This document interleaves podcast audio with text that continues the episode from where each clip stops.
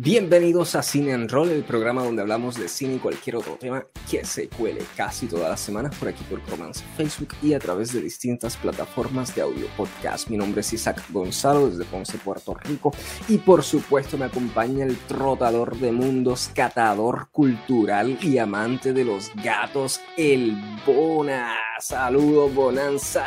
Salud, salud. Acá contento Salud, de... salud. Yeah, Solitos, de- Bona. Nos dejaron solitos hoy. Pero ¿qué Nomar? Nomar todavía está acomodando la gaveta allá en Corea y Paco está de barbecue familiar. Ah, así mismo. eh. Y nosotros acá de barbecue de cine and roll. Cocinando Yes. críticas de cine. Nutriéndonos de cine, vamos a, allá. Y lamentablemente, bueno, nutriéndonos no sé, porque vamos a estar hablando de una serie que me parece atroz, Obi-Wan Kenobi. Tenemos que acabar con eso ya, ¿verdad? Tenemos que salir de, esa, de ese tema para empezar una nueva temporada después de Cine Roll. Porque de verdad que hay un antes y después de esta serie de Obi-Wan Kenobi. Yo creo que si no fuese por Top Gun, Maverick, que la vimos, ¿verdad? Tan recientemente, un peliculazo sí, como sí. eso Más yo, yo estuviera extirpado de lo que es, coño, este, eh, este, ver una buena franquicia florecer y desempeñarse muy bien ahí en la pantalla. Porque de verdad, pues ya saben lo decepcionado que yo estaba con esta de, de Obi-Wan Kenobi. Yo sé que eh, tú has sido más generoso con ella que yo y eso, pero Mucho más. eh, sabes mucho más. Pero, eh, exacto, haría que a mí me gusta que hablemos de las cosas que nos gustan, o sea, de, de las películas que nos fascinan, las series que nos fascinan. Pero creo que Obi-Wan Kenobi, eh, a a pesar de que, mira, no quisiera estar hablando tanto de ella porque no me gustó, creo que hay cosas que sí se tienen que hablar, que son bien determinantes en cuanto a reflexionar, coño, ¿qué está pasando, mano? Con estas grandes franquicias, ¿qué está pasando con el arte de contar historias, diría yo?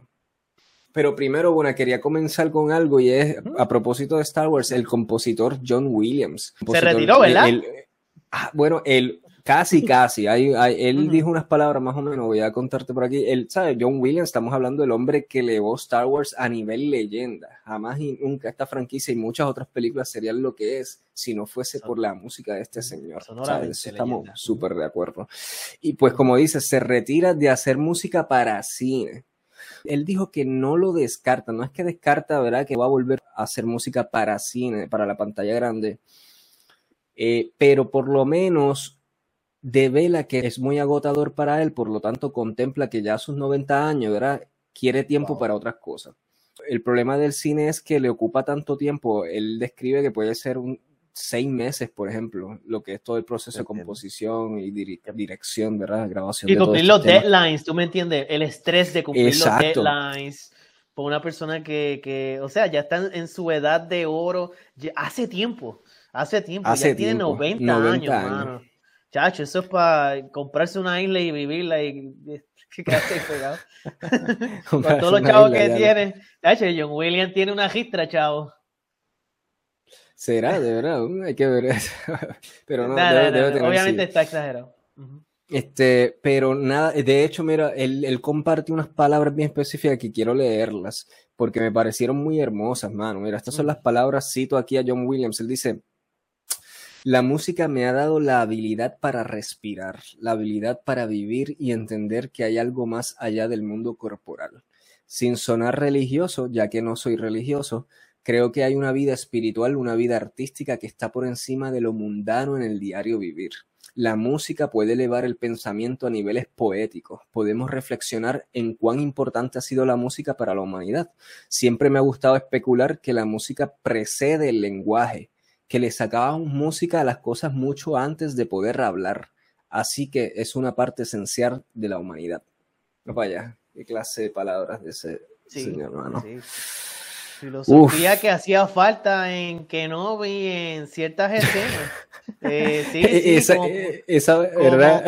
Qui-Gon Jinn. Ah, yes. Anyway, Oye, qué me bueno estoy adelantando, me estoy adelantando. adelantando. Pero es que es cierto, es cierto. En, en, esa sol- Ya. en ese solo párrafo que leí, que salió improvisado de John Williams a un entrevistador, menciona más eh, a- algo más profundo y, y reflexivo, filosófico que todo, que seis episodios, seis horas enteras de Obi-Wan Kenobi, del- o- o- o- y si po- podemos sumar ahí a, a Boba Fett también, y podemos sumar ahí la trilogía completa de, de Star Wars, cine de Disney. O sea, en ese parrafito hay más alma, hay más esencia. Tal vez, tal vez. No, estás copeteando a ella demasiado, ya te está yendo a unos niveles. No, no, pero Damn. Pero háblame, John Williams, Bonanza. El cine sería muy distinto sin la aportación de ese señor. Muchacho, o sea, John Williams es un antes y después en, en Hollywood, en el cine, de las mejores películas, eh, o sea, de los mejores trabajos. Y tú corrígeme, porque ¿verdad? ahora mismo estoy tratando de recuperar de, los score plays que él ha hecho. Yo sé que él ha trabajado mucho con Steven Spielberg. Básicamente, él, ¿verdad? Él ha hecho casi todos los score plays, ¿verdad? Como por ejemplo, E.T. mismo. Eh, déjame escopetear aquí, brother. Déjame chequear aquí. Creo que Schlinder List, que es uno Estaba pensando en esa misma. Estaba sí, pensando sí, sí, en es de John Williams. Ese, pero no quiero banda sonora está, no, esa banda sonora es pura poesía. Pero es que no quiero escopetear, déjame ver. Pero estamos hablando ah. de Joss, Star Wars, obviamente, Indiana Jones. Schlinder List, definitivamente. Santo amado. Schlinder List. Eh, eh, bueno, él hizo. Hook misma, Hook la de Peter Pan. Eh, la, de, la de este, este, este, Superman. John Williams no, sí, compuso. Sí, al menos la, la, cuarta. Pero estoy, estoy mirando aquí. La, la, es que la ha hecho tantas, brother. él hizo Drácula, pero déjame ver cuál Drácula. Déjame ver si está la de. Oh, wow, de las de la originales Drácula. Ya, lo es que John Williams es John Williams. ¿Sabes? Estamos hablando, hay compositores bien buenos en Hollywood, hay compositores trascendentales, pero yo me atrevería a decir que John Williams ha sido el más importante. Uno a las 5 de la mañana, acabando de levantar, uno tiene una música de John Williams en la mente. Sueña con ella. ¿Tú te acuerdas de ella, hermano? Artificial Intelligence, la del 2001. Sí, no me acuerdo de la música como era ahí, pero me acuerdo de esa Era muy buena, bro. Era Steven Spielberg también, ¿verdad? Sí, él hizo también de Patriot, mano. Tú no has visto, yo creo que yo, yo te llegué a enseñar de Patriot, hermano, de con Mel Gibson. Que, que el scoreplay de esa película es insanely good. Um, pero sí, the List es como que mi personal opus magno que considero de él. Es, es, el scoreplay de esa película, hmm. the List, ¿verdad? Película del, del holocausto judío, Segunda Guerra Mundial. Y obviamente, pues, las, todas las películas viejas y las precuelas de Star Wars. Él hizo también las la últimas, Isaac. Porque sé que hizo algo, pero. Él, él, compuso para la, la, última trilogía de Disney Star Wars. él, compuso, la música ahí, sí. sí Es que yo no sentí, obviamente, la presencia bien fuerte de él en esas películas. No fue lo mismo, ya no, fue lo mismo. No, no es la, la precuela tú sí la se, siente, bro. En las precuelas ah, sí, en las viejas son las mejores piezas musicales.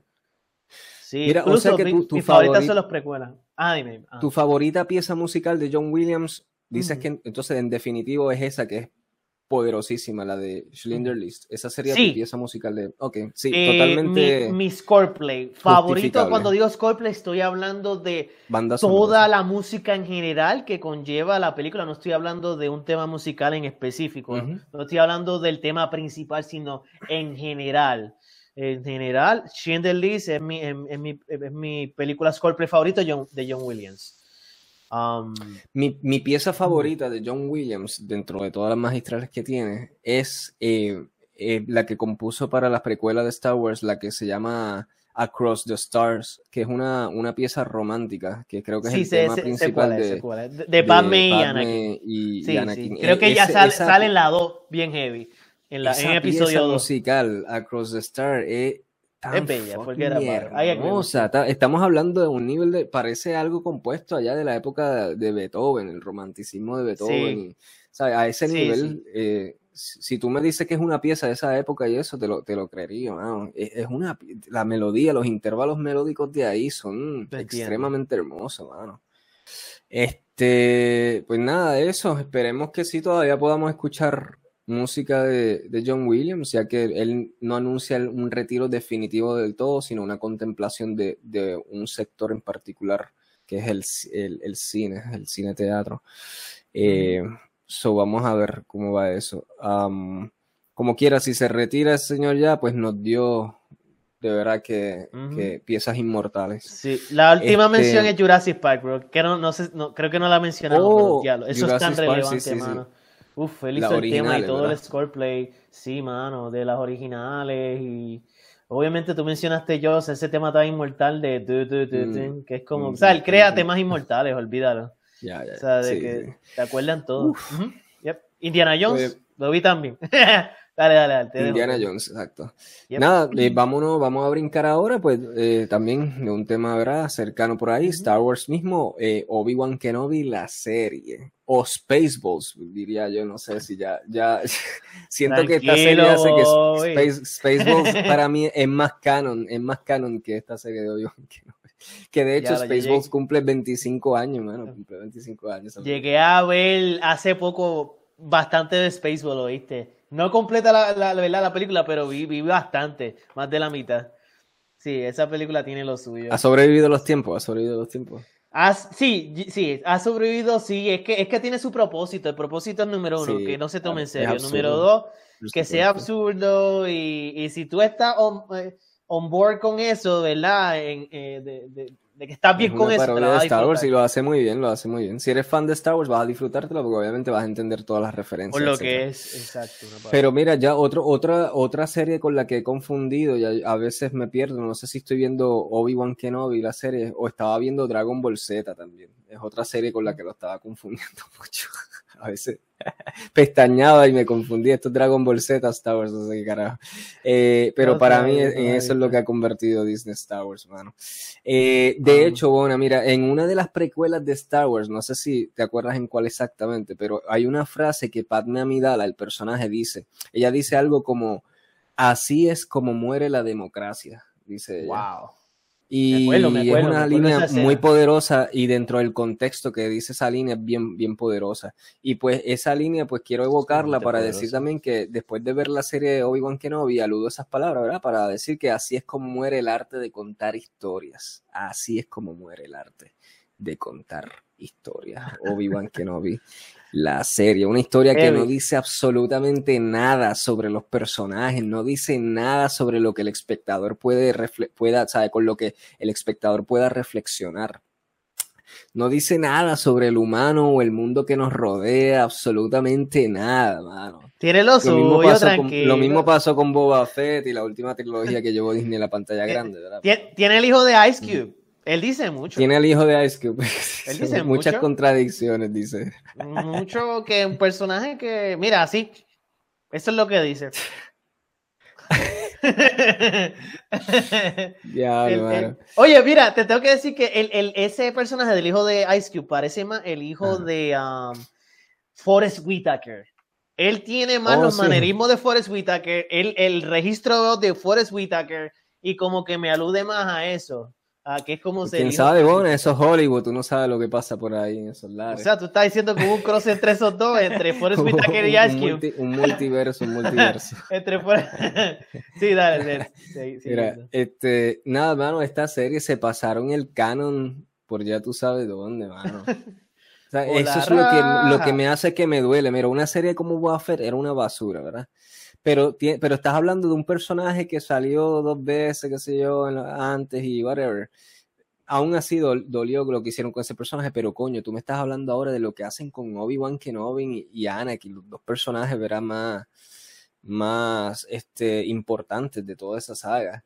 Y, cuando entonces tú vienes y, juegas con su canon y lo destruyes de tal manera que tiene consecuencias, no solo consecuencias que tú puedes con, eh, ¿verdad? Como que consolidar o dejar arraigadas esas series, sino que también salpican el resto de la serie, ¿sabes? De las originales y eso. Eso es lo más que a mí me, me, molesta.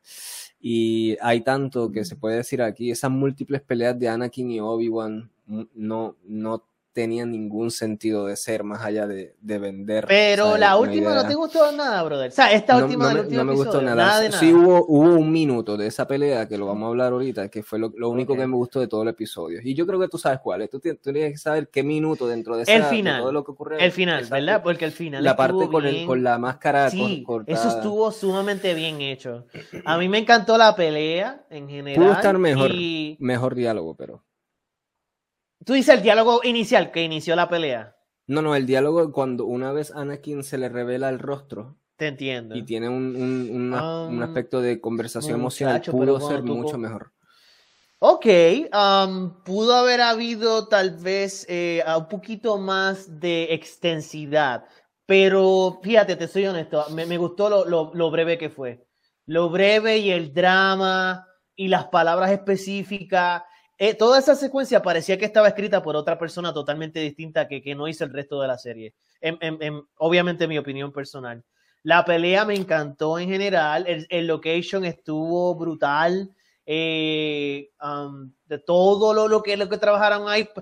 Eh, digo de que toda esa, toda esa escena y el diálogo final de la pelea, etcétera, parecía que fue dirigido y escrito por otras personas totalmente distintas. Cuando vamos a lo otro, ¿verdad? Luke Skywalker, el niño, y la, la, Third Sister persiguiéndolo, olvídate, eso era... Que fue bien distractor, ¿verdad? Tú estabas envuelto en la pelea y de momento te cortan así para el cara a una escena que no te importa un caramba.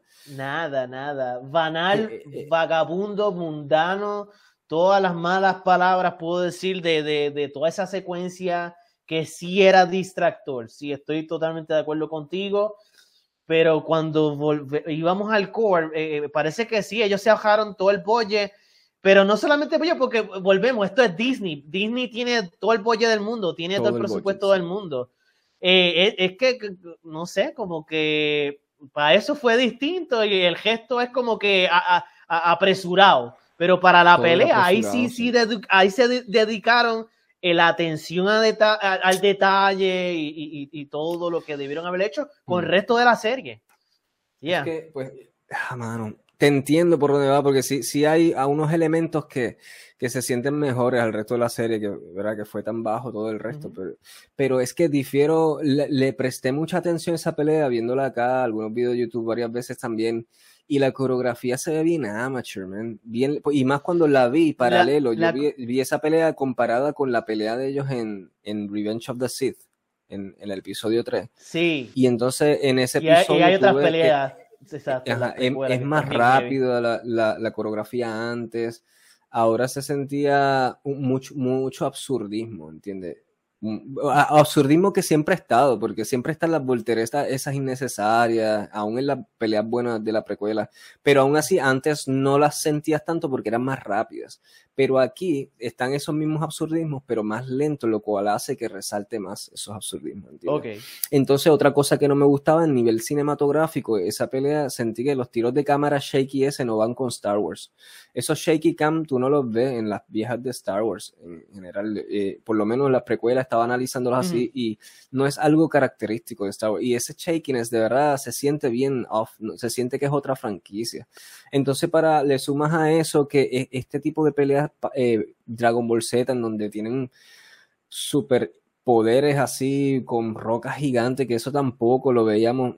Para hablar de canon, ¿verdad? Y analizar los aspectos narrativos, Obi-Wan y Anakin en su prime no tenían poderes así de levantar rocas tan enormes, o al menos no a ese nivel, lo hacían como que, ah, en un segundo, se cansaban, pero a ese nivel tan exagerado Dragon Ball Z, mm, en mm. su prime, estamos hablando de Obi-Wan en su prime, en las precuelas, no lo hacía, ¿por qué lo iba a hacer ahora que está después de 10 años de no entrenar y eso? Mm. Y, te, lo tengo, brother.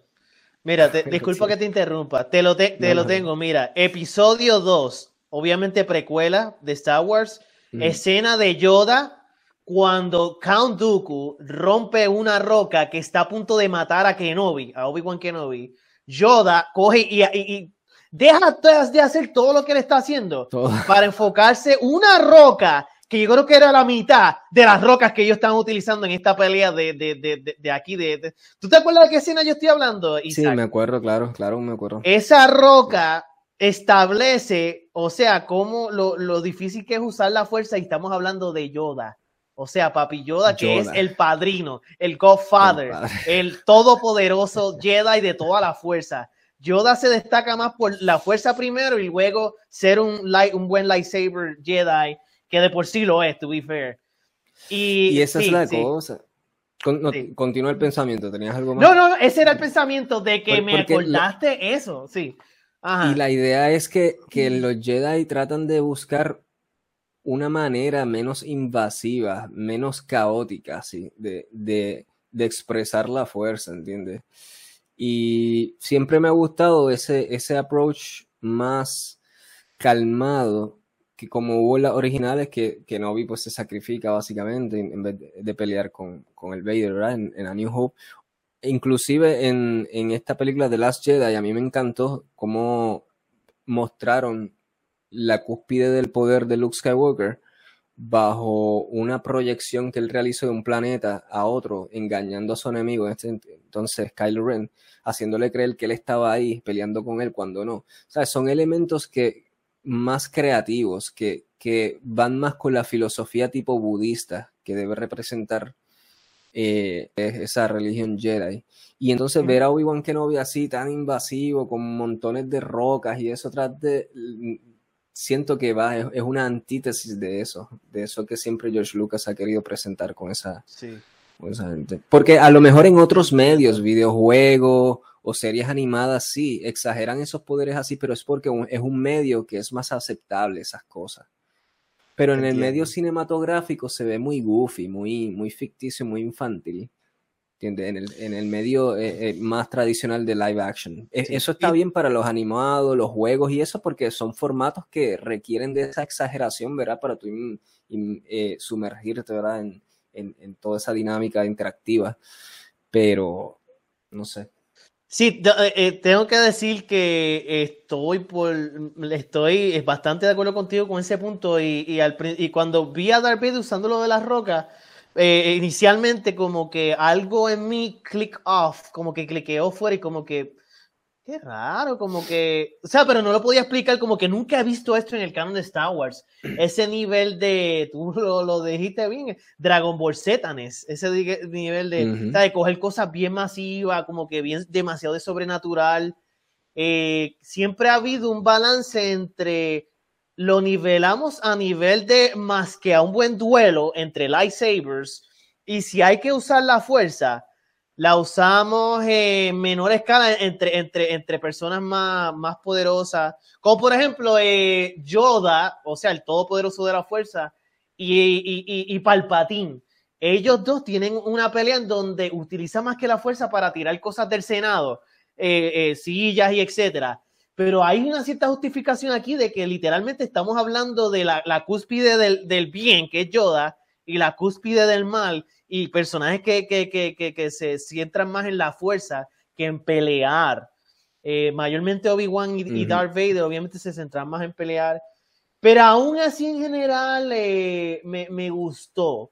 Eh, pero ver, ver a Obi-Wan tirando también la joca lo acepté y se vio flashy y no tuve problemas, pero, pero entiendo tu punto de vista.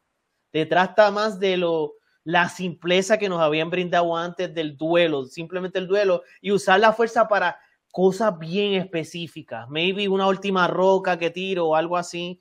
Te entiendo. ¿Mm? Este, ah, hubo muchos problemas de escritura, mano. Es tanto que, que hasta me mm. cansó escribir ya eh, eh, esto, esta reseña. ¿Sabes? Te lo digo que rara vez he encontrado tantos problemas, tantos, tantos, tantos problemas de, de logística. Sea, como si un niño de siete años hubiese escrito este libreto. Mira, Luke, eh, pero eh, enfocándonos un poco en lo que para mí rompe canon, que era como que uno de los pecados de esta serie, romper ese, ese canon, ¿verdad? Que salpica eh, daña aspectos de entonces de toda la trilogía original. Eh, mira, Luke teniendo experiencia traumante con una lightsaber. O sea, o sea estamos, tenemos arriba persiguiendo a Luke con una fucking lightsaber cuando ya en New Hope nos, habíamos, nos habían establecido que Luke nunca había visto una lightsaber. Cuando Obi-Wan se la enseña por primera vez, él dice, diache, ¿qué es esto? Y él le tiene que explicar lo que es y. La actuación y toda la dinámica ahí es como que, mira, esta es la primera vez que tengo enfrente algo de esto. Sin embargo, ¿cómo él pudo haber olvidado entonces ahora, canónicamente, que de niño fue perseguido todo por todo un desierto por una loca ahí que tenía una lightsaber este, en su cara? Eh, eso es una cosa que, me, me, parece tan extraño ver a ese niño crecer no traumado por una experiencia así cuando se encuentra alguien como Obi-Wan Kenobi, ¿verdad? Años después no decirle, diablo, yo me acuerdo cuando me, me, persiguió una loca ahí con una lightsaber de esa, DH, y por poco mata a toda mi familia aquí y todo eso, ¿entiendes? No, no, no me cuadra. Buen punto. No, me, no, lo, no lo había percibido porque obviamente tengo que refrescarme con la, con la pero me acuerdo de que en general la interpretación de, de, Mark Hamill en esa primera película New Hope y todo es como si hubiese visto por primera vez un lightsaber y lo aguanta por primera vez y hay un excitement, hay, hay una, una, excitación de ver por primera vez un lightsaber y todo por primera vez, todo. Exacto. Sin embargo, él con 10 años fue perseguido en la oscuridad a muerte por una. Sí. y se le olvidó eso. O sea, no fue una trama para nada. Después de él estar así gateando, ¿verdad? Y en toda la secuencia esa. Eh, sí, sí. y la realidad es que hay un montón de cosas en que se rompe Cano, que podría seguir, mano. Leia, obviamente, todo lo que sabemos de Leia, no, no teniendo emociones más fuertes con Obi-Wan que no, y era la saga de, de, las originales. Ahora, ¿cómo tú excusas eso? Que ella tuvo experiencias tan fuertes con Obi-Wan que no, y, y luego Fíjate, este, este canon no, yo sentí que no rompió mucho, sino nada, porque cuando comienza New Hope, ya vi una asunción, eh, eh, ya estaba asumido que ellos dos se conocían y tenían una, una relación, eh, obviamente, de amistad de algún tipo. Y porque no él, tanto, ella, eh, recuerda que ella se refiere a Obi-Wan Kenobi, I need your help. Con eso es que abre a New Hope. Like, pero ella se refiere, ella es, pero ella se refiere, no, bueno, ella se ah. refiere a él como el hombre que peleó con mi papá en las guerras clon, ¿sabes? Que, que, que, que luchó junto a él. Sea, si tú pasaste por la experiencia que pasas con Obi-Wan Kenobi de niña, tú no te refieres a él así. Mira, ¿te acuerdas el, tipo que peleó con mi papá? ¿Sabes? Que tuvo mi papá en la guerra clon. No, tú te refieres ya a un tipo que ella me. Ella dice eso en las originales, en Anillos En las originales, sí. Así es que ella se describe, ella, ella describe a Obi-Wan. Lo único que sabemos de la relación de ella es que ella lo conoce por el papá. No que fue salvada diez veces en una serie por obvio que no vi. Eh, hay que, lo no, pero a mí hay que ver bien esa original, pero lo más probable es hijo pecado. Yo me acuerdo. de algún punto. Yo, bueno, de lo que yo vi, vi consistencia, sí con la original, porque sí, coño, envía el jodido mensaje para que alguien te salve, porque ese no es Chencho Maticho, tú lo conoces muy bien. Y, y, y me gusta cómo cierra, cierra bien bonito con, con una empatía entre ellos. A mí me gustó la química entre ellos dos, honestamente, y, me, me, agradó muchísimo la interpretación de la actriz niña eh, haciendo de, de Leia. El nombre de la actriz es Vivian Lira Blair, ¿verdad? Haciendo de niña Leia Organa. Eh, siento que los manerismos, la seriedad no es perfecta, ¿verdad? Porque la manera que la escribieron ahí tiene en la, última reseña que hicimos, eh, dijimos un par de cosas negativas de cómo la escribieron en ciertas escenas, que se iba corriendo de momento, así lógicamente. Ya hablamos de eso, pero, pero ella en su interpretación, o sea, mira. ¿Cómo va a ser? Bueno, pero si, pero si Obi dice que ella es sabia, que es sabia. ¿Cómo va a irse o sea, corriendo? Piensa en todos los niños, ¿verdad? Que pudieron haber casteado, cientos y miles que hay, y tú no dime de que si pudieron haber casteado sea, una mejor actriz. Yo, yo, yo diría de que lo más probable no. lo más probable. haber no casteado ninguna y volar ese personaje de ahí, nunca haber aparecido ese personaje. Eso es lo que debieron hacer. Anyway, anyway, ya la metieron. Si escogieron una muy buena actriz niña para hacer el personaje. Y, y, y, y sí hicieron su buena química y buena interpretación. Y me gustó cómo se dejó con ese final de ellos dos, de, de, de, de Kenobi y Leia. Hubo aquí, eh, siento que, que eso sí estuvo bien escrito, fíjate. hablamos de las pocas cosas. Ah, dime. ¿Te gustó que llegó Obi-Wan Kenobi en la nave a visitarla y ella en vez de ah. correr a abrazarlo a él se fue a buscar el robot a Lola? Lo sé, pero ya es una niña, acuérdate. Y fue una comedia, fue, una, fue una, comedia, fue una fue algo de comedia, también. Es, pero sí de por No, eso lo hicieron adrede de por sí, no te diste cuenta que como que Obi se quedó, oh, porque es una niña, los niños hacen eso, bro, los niños Sí, eh, eh, o sea, eh, yo, yo, entiendo el propósito que quisieron hacer ahí, es como una escena media de humor oscuro, pero familiar a la vez, de que pues no fue a abrazar, ah, fue a abrazar el juguetito, el, juguetito es la mascota, brother, ¿no te has dado cuenta que no es más que un juguete? Es una mascota que fuese como un perro también. Pero Tú le estás dando muy énfasis a, eso que no es, no es gran cosa. O sea, y, y lo hicieron adrede para dar algo de comedia. Lo hicieron a Es que cuando se suma tantas cosas, ¿entiendes? Si hubiesen muchas Hay cosas. Hay otras cosas que sí, pero no es. Luego tú le sumas eso, o sea, desborda la copa, mano. sí, es que la, la bola tuya estaba, ya tú estabas ahogándote tanto que cualquier cosita que te metas te, te sigue ahogando. Mira, vámonos, vámonos tengo aquí anotado, tengo aquí anotado montones de estupideces de este episodio. Vamos, las tengo hasta regar, no sé si las puse en orden. Eso fue como que, ah, yo me desahogándome ahí, mira. Dice, estupidez número uno que apunté. Riva, el personaje de Riva, quien fue, ¿verdad? Este, penetrada con una lightsaber en el abdomen, ¿verdad? En el abdomen, la, le rajaron ahí con una lightsaber. Fue dejada viva por Vader, por Vader, sin razón alguna. ¿eh? Y luego se mueve como si nada, viaja de un planeta a otro como si nada, se teletransporta allá, pero ella nuevecita, ni tiempo oh, para el Bacta Tank ni nada de eso. Se baja en un segundo un pestañeo a buscar a Luke sea, después que tú recibes un sablazo de lightsaber en el estómago, entonces es dejada ir sin consecuencias, sin explicación. También, sin ninguna eh, explicación, lo sé. Sin ninguna explicación, Vader, dos veces, Vader la deja ir sin consecuencias y después se tiran una Wanda Maximoff también al final del episodio en donde ella supuestamente se redime y a pesar de todos los crímenes que hizo, la deja ir Obi-Wan Kenobi. O sea, una criminal que ha asesinado montones de Jedi, que casi asesinaba a Luke, le ha cortado manos, brazos a medio mundo, lleva, ¿sabe? Toda su vida asesinando, cazando Jedi, es una inquisidora. Ha cometido unos crímenes bar barbarie. Entonces, no solo eso, sabe de Luke, sabe el secreto que debe protegerse, el secreto que debe ser más protegido de la galaxia. Y por un segundo de supuesta redención, todo el mundo confía de que ella está arrepentida con su engavetada redención, todo el mundo confía en eso, y, la dejan ir como si nada. ¿Sabe? No hay policía, no, hay entregarle a la autoridad por todos sus crímenes. ¿Sabe? ¿Qué es esto? Si esa mujer se arrepiente, el mes que viene no tiene chavo, no encuentra trabajo, o no quiere trabajar cortando carnes como Iwan no y la ves pela por ahí, ¿no crees que va a pensar, coño, diablo, yo guardo un súper secreto que me pueden pagar un cojón por esto? Yo guardo el secretito, que, imagínate cuánto me pagaría para el patín por esto.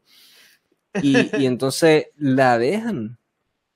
¿Cómo es posible? E, esa es la razón de la existencia de Obi-Wan. Esa es la razón de la existencia, el, secretito, y, que entrenar eventualmente a, Luke.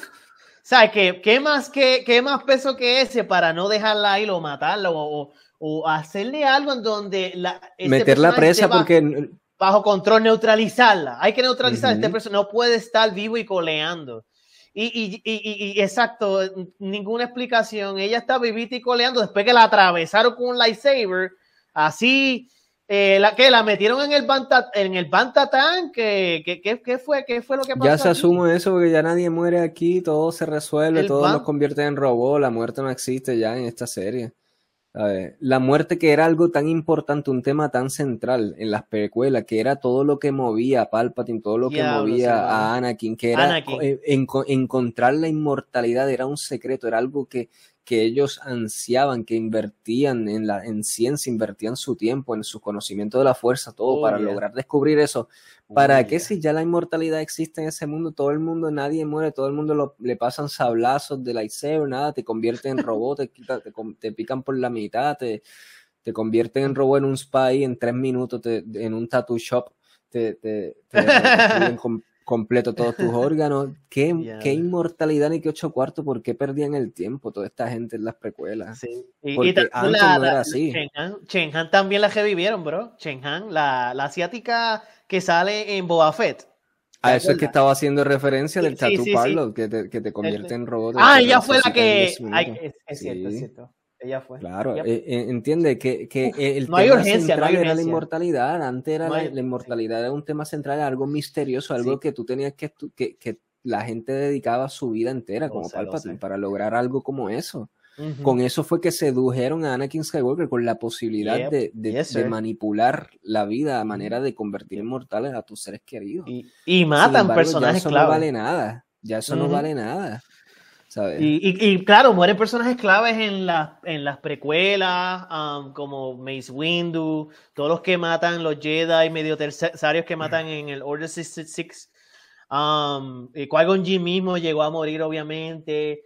Eh, pero aquí ha habido una consistencia en que los personajes están a salvos completamente y ya ni te están dando excusas de qué fue lo que los salvó se asume que lo metieron en el jodido Bantatán ese, en el Banta. ¿Cómo murió? ¿Cómo revivieron a, a, a, Quan Chi? El que tú le dices Quan Chi, el, el, el, el Inquisitor. A Quan Chi, sí, el Inquisitor Quan. Él salió de momento. Él salió de momento. ¿Y ya? Cuando a él lo cogieron, ¿a cómo fue que a él lo mataron? ¿Lo picaron por la mitad o, porque le fue. Petaron, le petaron, lo penetraron. de la misma manera como murió, como se supone que hubiese muerto eh, la misma Third Sister, la, la Riva. Ninguna explicación. Viviti coleando Disney Plus, Revive Disney Plus Revive. Hay que, hay que, le quita la urgencia, se la quita. Hay, hay, hay un, hay un Basta Tank en cada esquina, como 7-Eleven, como Starbucks. Hay más, hay, eh, más Basta, en un, cada Starbucks hay un Basta Tank. sí, ya, ya, ya, lo han de por sí presentado mucho el Basta Tank en Boba Fett en específico. Ah, ya cansa. Tanto así, tanto así, que yo creo que no estoy, no estoy jodiendo, Isaac. Disney Plus en general y la producción se, se cree cuento este de que la, la, no, no, lo, lo, revivimos, ya no hay ni que explicar porque ya hemos enseñado tantas veces el Bacta Tank de que para qué invertir el tiempo si sabe que fue el Bacta Tank. Y, y, y, si se, se y, nos y se cree que somos estúpidos de que no necesitamos una razón y quitarnos las urgencias y que todo, que, que, que todo caiga en la popularidad de estos personajes, en la popularidad de que no vamos a creer en la popularidad de Luke Skywalker como personaje, que todo, que todo reste en esto y que la, que, o sea, ver la serie, la calidad de la serie. Por eso es que no hay inversión en, que no hay inversión en, en hacer mejor la, la, la, secuencia de Riva eh, persiguiendo a Luke Skywalker, que, que, eso ni debe existir, honestamente. Y, y, y en lo segundo, eh, desarrollar más ese niño, ese actor, Dios mío, eso, eso tuvo cero desarrollo de personaje. Y, y, cuando yo estaba viendo eso, yo como que pasa la página, vamos para la pelea porque no, no, no, no le veo la urgencia. Número uno, sé que va a vivir. Y eso, eso, eso, no, eso no es lo peor. Porque en las precuelas tú sabías que ciertos personajes iban a vivir, pero aún así tenían, tenían ponche las escenas, tenían ponche. Eh, en, en, cuanto a la edición, producción y desarrollar esos personajes. Pero número dos, este, este niño, este actor niño no, no tiene eh, desarrollo en comparativa como por ejemplo Leia misma, la Leia niña. Por ende, no hay, no hay ese, esa empatía de que por qué me importe. Volvemos. Disney se cree que es porque, ah, porque tú sabes, papi, que, que ese, ese Luke Skywalker, por eso ya, ya, ya está desarrollado con otros actores. ¿Para qué, ¿Para qué te tengo que dar el desarrollo? Y sí, mano, es que, es que es ridículo. Y entonces Riva, un personaje que de por sí, con toda la porquería de historia que le dieron a ella, que ya, ya habíamos deducido, tú mismo lo dijiste aquí, Isaac, que ella iba a ser como una espía así y, luego iba a cambiar. Mm. ¡Boom! Lo tiraron, creo que en el tercer o cuarto episodio. El, el, el, el twist. Sí, sí, fue ridículo. nadie, nadie lo vino a venir, nadie lo vino, nadie lo vino a ver. sí, toda esa secuencia de Riva con Luke fue ridícula, asqueante, no debió haber existido. Para mí ese fue mi, mi, mi, mi, lo, mi negativo más, más fuerte del último episodio, el, el, el finale, el finale de, de Kenobi. Mira, sigo con es más estupideces aquí que hicieron en la serie que apunte, mira. ¿Cómo Riva sabe que Luke es el hijo de Darth Vader? El holograma que ella escuchó del el papá de Leia, tú sabes que todo, todo fue que el papá de Leia dejó un mensaje a Obi-Wan Kenobi, ¿verdad? Bien estúpido él que dejó un mensaje, eh, literalmente, revelando un secreto mayormente, pero aún así él no dice explícitamente, mira, tengo el, el nene de, de Anakin o, el Luke Skywalker, él no habla de eso. El, el, holograma menciona The Boy, ¿sabes? De que está allá en Tatooine, de que hay que protegerlo y eso, pero cómo ella une. Deduce. Dos más dos es cuatro. Lo dejan bien claro que fue ese holograma todo, bro. Lo dejan bien claro. Sí, ese, ese fue el holograma. Esa parte yo, yo estaba como que. Sí, sí, tengo, anterior, el tengo que volver a ver esas escenas. Porque ahí Literalmente ella escucha ese holograma bien obvio ahí que, que y todo cliquea, para ella, vaya todo Y para ella cliquea todo cuando realmente no, no dice explícitamente que ese muchacho es el hijo de Darth Vader ni nada. Que el libreto asume que como uno como espectador sabe algo, el personaje también debe saberlo, solo porque nosotros Eso es lo, que estoy diciendo. Eso, es lo que está estoy insane, eso está insane. Sigo por acá. Ok, otra cosa que tengo, bueno, otra estúpida. Dice, que Kenobi no mata a Vader, ¿verdad? Este, aspecto narrativo convierte a Obi-Wan no solo en un estúpido, sino en el responsable de numerosas muertes futuras. ¿Sabes? Estamos hablando que Obi-Wan Kenobi tiene una segunda oportunidad enfrente, derrota a Darth Vader, a un tipo maligno que ya tú vuelves a corroborar que ya no queda nada de Anakin en él, que él mismo te lo dice. Que tú llegaste ahí inclusive con la premisa de que él menciona una oración, él le dice, creo que al hijo de Ice Cube, él le dice, esto solo va a terminar con uno de los dos muertos. Creo que él, lo menciona. Una buena línea. Sí, que, y, no sigue. Y, entonces lo tenemos ahí a Kenobi, evidenciando en su cara lo atroz que puede ser este ser humano que ya de por sí ya lleva un rampage matando, buscando con los inquisidores Ya se comprobó, ya lo vio, ya lo vio lo, lo que es. Sí, lo ruthless que es, de que ya lo que queda es una máquina y viene y no lo mata. Sabemos porque obviamente Darth Vader tiene que vivir, pero entonces no me crees esas circunstancias en donde pones a Obi-Wan Kenobi como un estúpido. A, invéntate algo en la escena de que no lo pudo matar por algo, algo que ocurrió, algo en el environment, en el ambiente, de que lo impidió, algo, alguien más rescató a Vader o lo que sea, pero ¿cómo me vas a poner a un Obi-Wan Kenobi que decide, teniéndolo frente y teniendo toda la oportunidad de, de acabar con esto, decide dejarlo vivir? O sea, eso convierte el personaje de Obi-Wan Kenobi, repito, no solo en un estúpido, sino en directamente responsable de todas las muertes futuras que ocurren después de un planeta entero Alderaan que explota Darth Vader con la Death Star, o sea, toda la familia de Leia completa, todo ese planeta muerta, todo, todo, todo eso en las manos de un personaje como Obi-Wan Kenobi que debería ser legendario por lo sabio que es y, y respetado en el canon como siempre lo fue. Ahora ya en canon narrativamente está escrito, ya escrito de que Obi-Wan Kenobi es un estúpido y tiene las futuras muertes en sus manos. Sí, no lo había visto desde, ese punto de vista, pero es tan cierto. Y cuando tú miras las precuelas, brother, eh, tú miras personajes que, que eh, como por ejemplo Mace Windu mismo, que él iba a matar a Palpatine en ese momento porque he was just too damn of a threat. Era demasiado responsable y poderoso para dejarlo vivir. A veces un Jedi tiene que tomar unas decisiones que aunque se vayan algo contrario a lo de ser, porque ellos, ellos también son guardianes, for the greater good, pero, pero ellos son guardianes también del bien, y para ser guardián del bien a veces hay que tomar the hard choice, y the hard choice es, ajá. Pero si en el futuro mismo canónico también, él mismo le pide a Luke Skywalker que mate a su papá. ¿Cómo puede ser el mismo Obi-Wan Kenobi que tuvo a, Darth, tuvo a Darth Vader por segunda vez y pudo matarlo y acabar con toda esa oscuridad ya? Es el mismo Obi-Wan Kenobi que se atreve a decirle a Luke, mira, tienes que matar a tu papá. Si no lo matas, en la vieja él dice eso.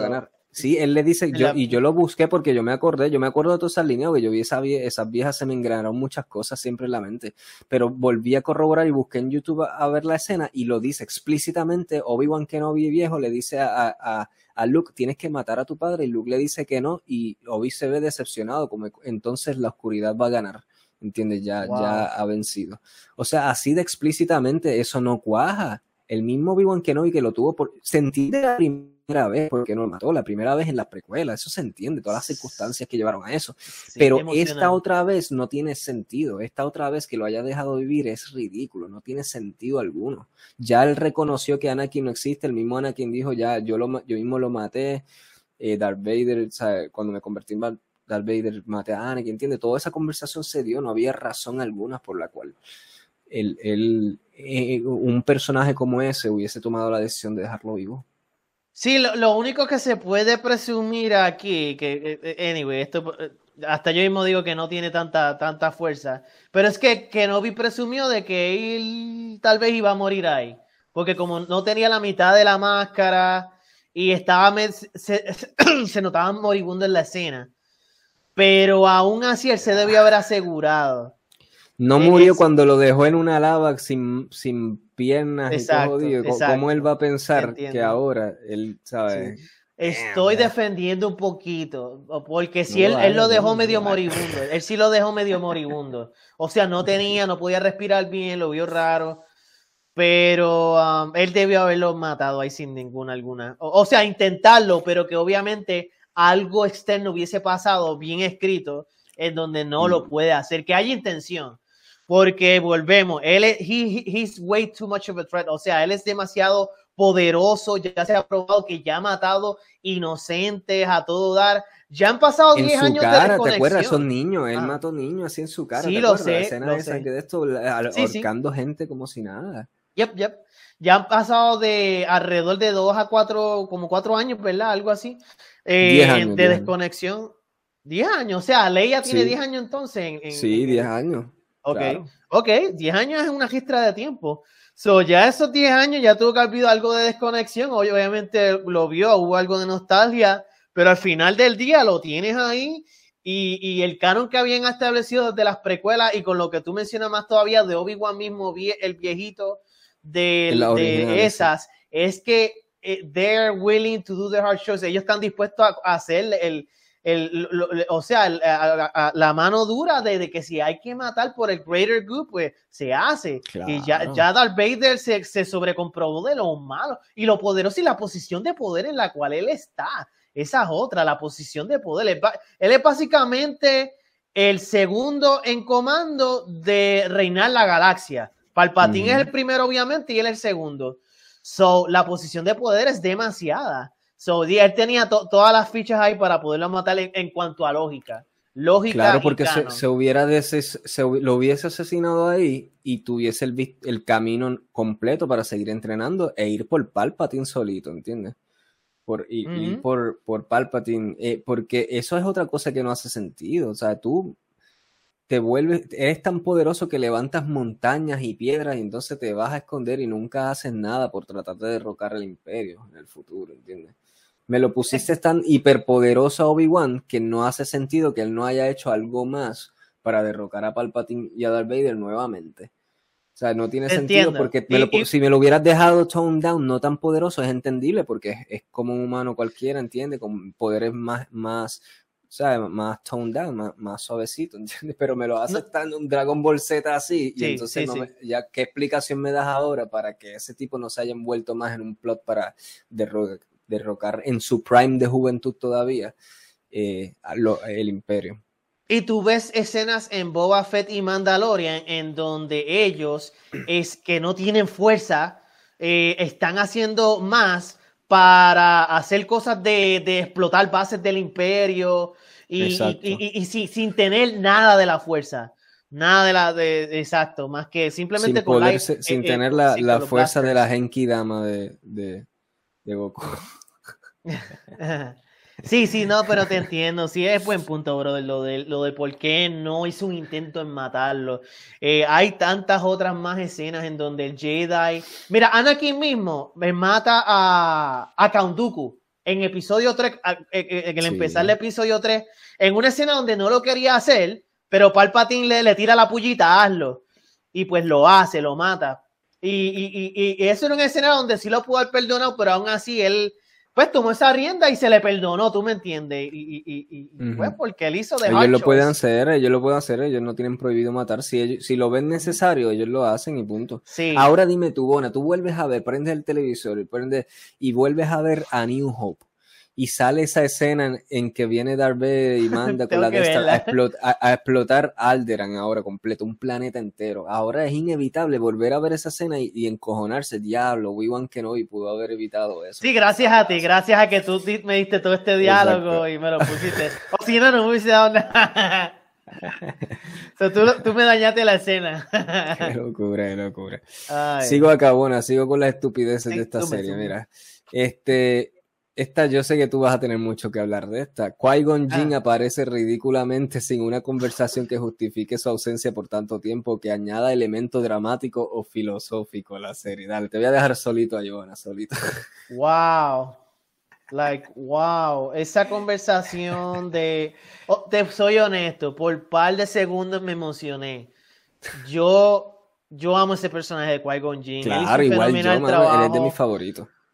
Sí, oh, sí, definitivamente, mano. Él, o sea, él es una de esas cosas de que de la, tanto fue mal criticada la película de Phantom Menace, episodio 1, pero personajes como él y Darth Maul y, Obi-Wan mismo también, wow, pero Qui-Gon Jinn escalgan tanto esa película. Eh, eh, eh, entonces él sale, me emocionó por un par de segundos, pero como que escuché el diálogo Y yo, y al final me quedé como que, o sea, ¿qué es esto? Se pudo haber hecho mucho mejor, hermano. O sea, el diálogo estuvo bien vagabundo, mi hermano. Para un personaje legendario, esa es la palabra, un personaje legendario que salió en una sola película de nueve películas. Salió en una sola y fue un... Pero me gustó la intención, la intención de cejar en full circle, right? De que tú tienes a Obi-Wan y Obi-Wan es el que le, va a dar ese push a, a, Luke, ¿verdad? Y el que le dio el push sale, que es Qui-Gon Jinn, ¿verdad? Es como que un full circle bien bonito. Estoy hablando más que la mera presencia de Qui-Gon Jinn. No estoy hablando ni del diálogo. O sea, me gusta la intención, pero la ejecución es, estuvo horrible, esa es la palabra.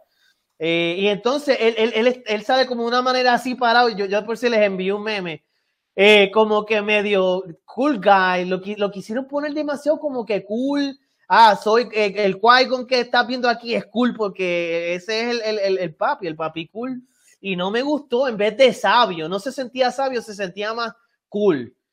Y no, no me gustó. Aquí, aquí se pudo haber escrito unas mejores líneas de filosofía, de estas conversaciones que tiene a veces el viejito Obi-Wan en las originales con, con Luke Skywalker por medio de la fuerza, que él le dice cosas que, que, que, que suenan sabias. Ahora mismo no tengo eh, para mencionar, no las tengo citadas, pero tú me entiendes, como que cosas más significantes y, y, el, y que se sintiera más serio, maduro el personaje en vez de cool. O sea, maduro, cool, eso es una línea bien, bien distinta. Eh, y pues no, no, no, no, no, no me gustó, no me gustó la ejecución de esta escena ni cómo la escribieron. y, y, mira, tantos años que pasaron, brother. Tú tienes idea la cantidad de años que hay entre Phantom Manes que yo creo que salió, yo creo que en el 99, brother. Hace 23 años no vemos a Qui-Gon Jinn y lo tiran así con ese pobre diálogo y ejecución eh, molesta, molesta honestamente y, y, estaba molesto. A pesar de la intención de, yeah. Fue, fue una escena infantil de, de, de, caja de cereal escrita para, para la, la, contraportada de una caja de cereal, algo realmente patético, como tú lo dices, un personaje tan bueno como ese, que todos lo esperábamos. Legendario. Te voy a decir por qué Qui-Gon es uno de mis personajes favoritos. Él es uno de los personajes que primero introduce una, una variación de lo que es el concepto de la fuerza en Star Wars. Él es el primer personaje que introduce esta, esta cosa de de, de una perspectiva científica al mundo de la fuerza. Y eso es algo que me fascina de ese personaje. Era un personaje curioso, que su curiosidad le, le lo empujaba a, a romper reglas y, y tratar, de, tratar de entender las cosas fuera de la caja. Y por eso, además de la magistral actuación de ese actor, ¿verdad? De, de, de este actor. Liam Neeson. Eh, de Liam Neeson, ¿verdad? Es que tiene, tiene una compostura y una voz bien particular, ¿entiende? Que, que hacen del personaje uno legendario. Entonces, como tú dices, no, no te, coño, mano, él debió salir desde el principio de esta serie guiando a Obi-Wan Kenobi. O sea, yo me imaginaba esta serie como debería ser un Obi-Wan Kenobi reconsiderando su misión de que, coño, de verdad yo debería entrenar a Luke, el hijo de un tipo que se convirtió en malvado, que de por sí lo entrené yo y no sirvió, se volvió al lado oscuro de la fuerza. Realmente mi vida debería ser proteger a este nene. Y entonces, pero encontrarnos con un Qui-Gon que lo va guiando y le va dando esa confianza y, y, y, lo va llevando a un plano, una perspectiva más amplia del por qué debe ser así, por qué su misión debe ser proteger a Luke. ¿Entiendes? Mientras va entrenando con él sobre los misterios de la fuerza y la inmortalidad, que de por sí este personaje Qui-Gon Jinn fue el, el, en canónicamente el primero que descubrió cómo vencer la muerte. O sea, Yoda lo deja establecido en, en, la, en, la, en el episodio número 3, que él le dice a Obi-Wan, mira, un amigo mm. ha regresado de la muerte, ha descubierto cómo mm, y que tiene entrenamiento aquí para ello. Exacto. Exacto. So, un personaje que podríamos, podría ser un, un vessel, como un, una vasija de, conocimiento en cuanto de la vida misma, de la función de la naturaleza, de nuestra relación como humanos con ella, de, de darle una perspectiva más amplia de lo que es el mundo a Obi-Wan. Y lo reducen a esa escena estúpida, mano, que nos presentaron a última hora. Yo tengo aquí un extracto de una novela de una conversación entre Qui-Gon Jinn y Obi-Wan, deja que yo te lea eso ahorita, mano. Tú vas a decir, puñeta, eso debió ser la jodida serie. Y lo tenían ya escrito, existe en una novela. Ellos tienen los derechos de todas esas cosas. ¿sabes? ¿Cómo son tan vagos, Disney, de darnos la porquería que nos dieron? Existiendo cosas como lo que vamos a leer ahorita, te voy a leer. Pero lo vamos a hacer ahorita para engavetar porque hay varias cosas de cómo esta serie pudo haberse mejorado y esa sección vamos a ella mismo. ¿Quieres decir algo más, bueno de qui Sí, estaba buscando el screenplay de, um, de esa escena porque quiero, quiero mencionar el diálogo. Es que fue tan. Banal sí, él le dice, él, le dice, mira, él le dice, yo me acuerdo, él le dice, como que, el maestro, y él le dice, eh, yo creo que, ¿dónde has estado? Y él le dice, siempre he estado aquí, lo que pasa es que tú no estabas preparado para verme. Y ahí, eso, eso es básicamente lo que le dice. Ah, sí. y ahora sí está vente que tenemos trabajo, creo que es. Ah, mira la ironía. Le dijo que está, ahora está preparado. So, él está preparado exactamente después que él acaba de perdonar al asesino más grande en serie de la galaxia completa, Darth Vader. No lo pudo matar y ahora está preparado. Ya no lo va a volver a ver nunca más. Y ahora está, está preparado después de eso. Diablo, sí, qué desastre, qué desastre. Sigo con la estupidez aquí, buena. El hijo de Ice Cube, Cubito, el Cubito, diciéndole, mira, le, de, Ice Cube, como tú dices, de, de John Whittaker, de Forrest Whitaker. Forrest Whitaker, de, Ice Whitaker. Este, este personaje le dice a Obi-Wan Kenobi, mano. Mira qué bochornosa escritura esto le dice a Obi-Wan Kenobi que no le dará tiempo para arreglar la nave, que no hay alternativas, que todos se van a morir. Y esto empuja a Obi-Wan Kenobi a que arriesgue su vida, ¿verdad? Enfrentando solo a, Vader. O sea, eh, Obi-Wan Kenobi toma la decisión, diablo, voy a tener que irme a pelear solo con Vader, porque es la única manera de salvar esta nave, porque, porque la nave hay algo que arreglar y no da tiempo, nos van a masacrar aquí a lo que lo arreglan. Y luego de que eh, Cobito Jr. le dice eso a Obi-Wan, inmediatamente tú pestañeas Obi-Wan toma esta decisión de irse con Vader, pero antes Ice Cube le reclama encojonado a Obi-Wan por qué va a hacer eso, que por qué, si debe haber otra alternativa. O sea, literalmente en una escena le dicen no hay más alternativas. Después que Obi-Wan le dice, no, ¿hay algo más que podemos hacer? No, no hay más alternativa ninguna, no podemos arreglar eso a tiempo.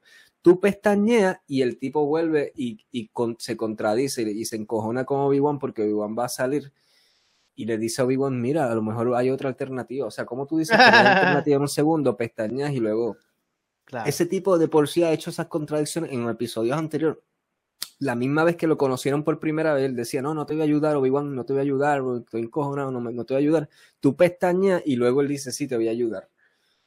O sea, tú no te percataste de eso, es algo tan patéticamente escrito, man. es ridículo. Sí, sí, me acuerdo, me, sí, sí, me acuerdo, lo, lo vi eh, y eh, estoy contigo, brother. Está ridículo. Eso es asumir eh, y, eso es tener falta de consistencia entre no solamente edición, sino como que vamos a escribir rápido de que él, pues mira, sí, hay un problema, ¿verdad? Que diga esto. Y luego Obi-Wan le contesta esto, ah, pues mira, que diga esto. Sin ver el libreto a, a como completo, sin, sin transición. Sí. O sea, wow, wow. Eh, me quedé boquiabierto yo viendo esa escena. De por sí ese personaje le hacía falta como que más, más desarrollo de personaje y otras cosas. A todos los personajes, hermano. ¿Qué personajes desarrollaron bien esta serie? Absolutamente nadie. Los, los este Rebels de por sí, eh, me gustaría que...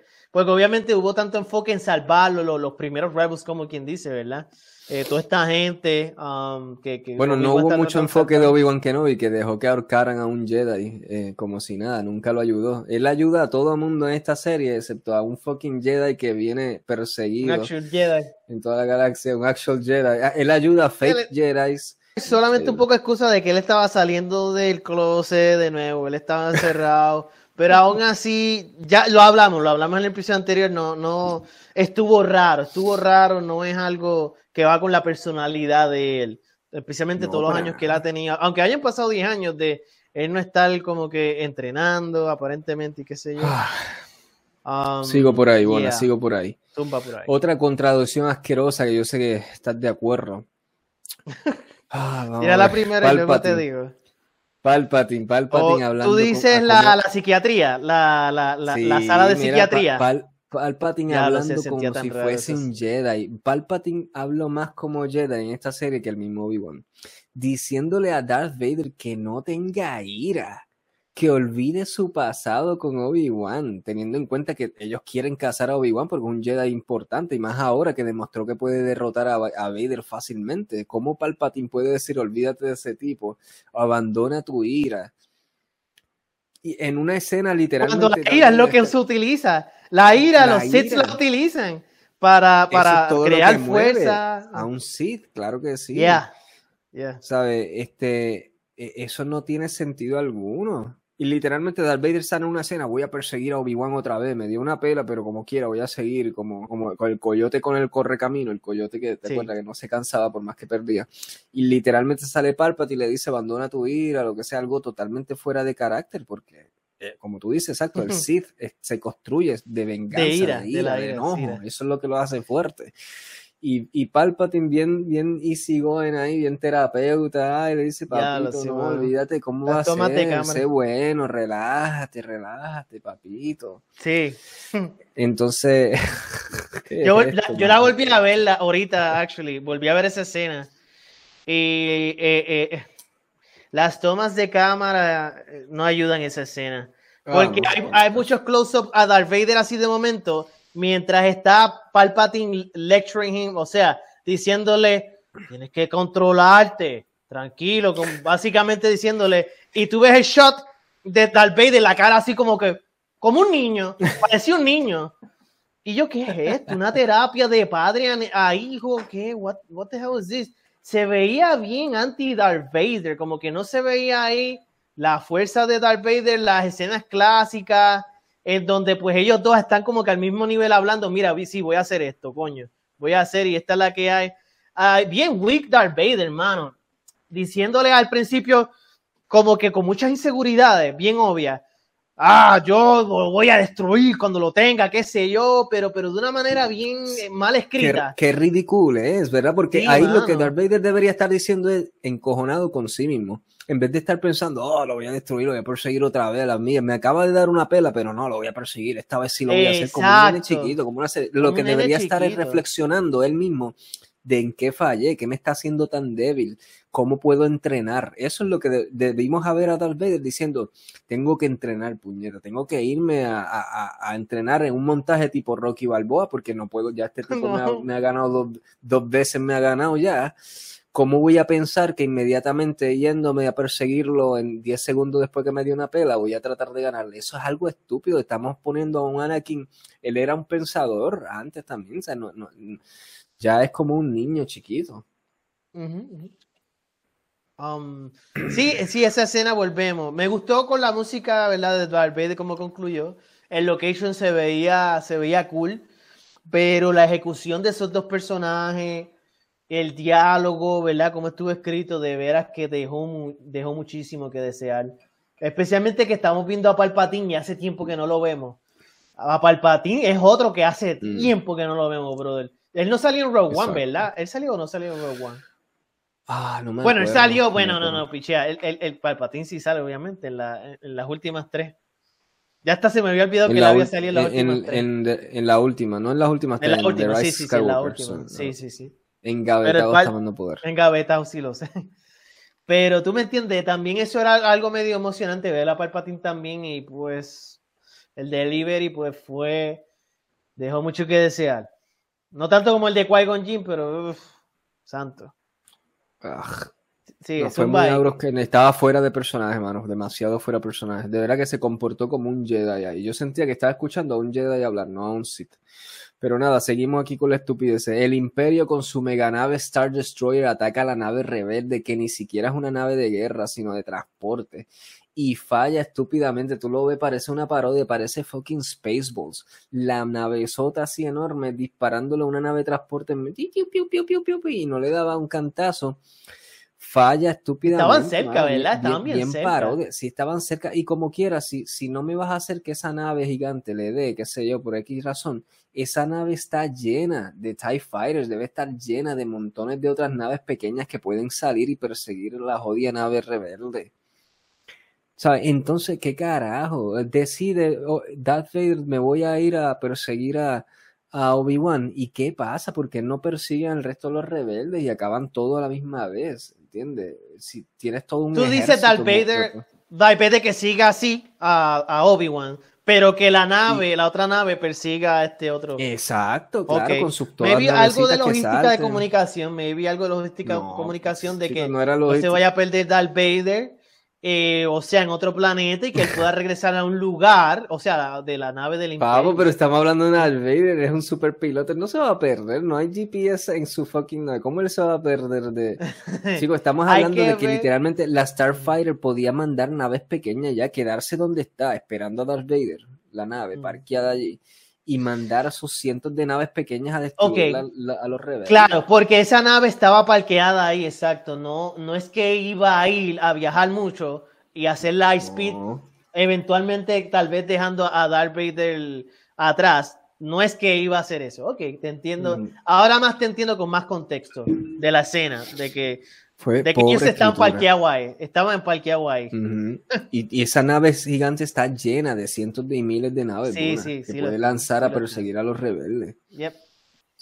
Ese es el trabajo, that's their one job de los inquisidores. Ese tipo de naves, y de ese tipo de naves, eh, Era la clásica, bro, la, la, la clásica Empire, que como... Sí, la Star Destroyer, la, Star Destroyer. No, no era, no era Star... Sí, la, nave de ellos, la, la, la enemiga, la donde estaba Darth Vader. Se llama Star Destroyer. sí, una, la Star Destroyer, la, la gigante esa triangular. La triangular. Sí, sí, es la gigante triangular. Ah, eh, que es como un battle. Sí, ok, sí, sí, es cierto. Sí, Star Destroyer, que definitivamente tiene que tener TIE Fighters en that thing. Claro, chacho, miles. Nada, sigo aquí con la estupidez, buena. Ok, la parte de Luke Skywalker aburrida es en el cierto con el tío Owen y la, y la tía. Se entera de que una inquisidora, ellos se enteran de antemano de que una inquisidora viene a buscar a Luke. Sin embargo, ellos deciden quedarse en la casa. sea, Sin saber de que ellos no sabían que ella venía sola. Y si hubiese venido ella con un ejército entero a buscarlo, ellos no tenían ese conocimiento algunos. Y ellos pensaban que iban a pelear con un ejército entero. Es más, con que hubieran venido dos, tres personas más inquisidores, ellos no iban a poder jamás en la vida con ellos. Y deciden quedarse en esa casa porque sí. Hubo un diálogo pendejo ahí de que no, no, tenemos que quedarnos aquí a defendernos, no hay, no hay, no, por, no hay por qué correr. Pero no, sí hay por qué correr, ¿entiendes? completamente tienes a tu hijo ahí, toda tu familia va a morir. Porque viene una fucking inquisidora que tú no sabes si viene con un ejército más Stormtroopers o lo que sea. Y, te y más que con ella misma, ya, ya ella los puede, los puede matar, ¿tú me entiendes? Sí, ella sola, pero, pero, eh, pero ellos debieron pensar que ahí venía un, ejército, porque ellos no tienen idea de que está ocurriendo algo tras las cámaras, ¿sabes? Algo que, de que ella tiene problemas con, con el resto del imperio, ni nada. Sí, ni hacía falta un ejército, más, que con ella misma o dos más, ya, fíjate, se los puede papiar. Correcto. Imagínate, fueron unos Stormtroopers y los quemaron ya ellos cuando viejitos, ¿verdad? En, en A New Hope. y ellos sobrevivieron a, una inquisidora. Unos par de Stormtroopers. Eh, eh, nos dejan eso en el canon. Nos dejan eso en el canon, sí. Sí, sí. ay, padre. Ay, ay, ay. Otra estúpida. Mira, ¿por qué tanto énfasis de Obi en querer salvar a Leia por sobre tanta gente más? Sea, de hecho, ¿por qué, ¿por qué ese énfasis de Obi-Wan Kenobi en Leia y Luke? ¿Por qué? Si son los hijos de un, de un terrorista, no, pero son los hijos de un terrorista más murder. ¿Por qué Obi-Wan Kenobi? Eso debió ser la trama de la serie. Aquí sí hubo desarrollo, Isaac, en las precuelas. Hubo mucho desarrollo. No, pero, pero, pero, pero, mi argumento es que en, el, en las precuelas sí, pero aquí no lo justifican, ¿entiendes? En el estado en que vimos a Obi-Wan desconectado de la fuerza completamente y en el estado que nos lo presentaron en esta serie no justificaba el por qué él quisiera proteger a esos niños específicamente cuando son niños de un mass murder, ¿entiendes? De un terrorista galáctico. No hay razón alguna. Realmente el, mm. esta serie debió empezar él dudando de esa razón y entonces Qui-Gon Jinn guiándolo al por qué debió ser así, porque él debía proteger a esos niños, ¿entiendes?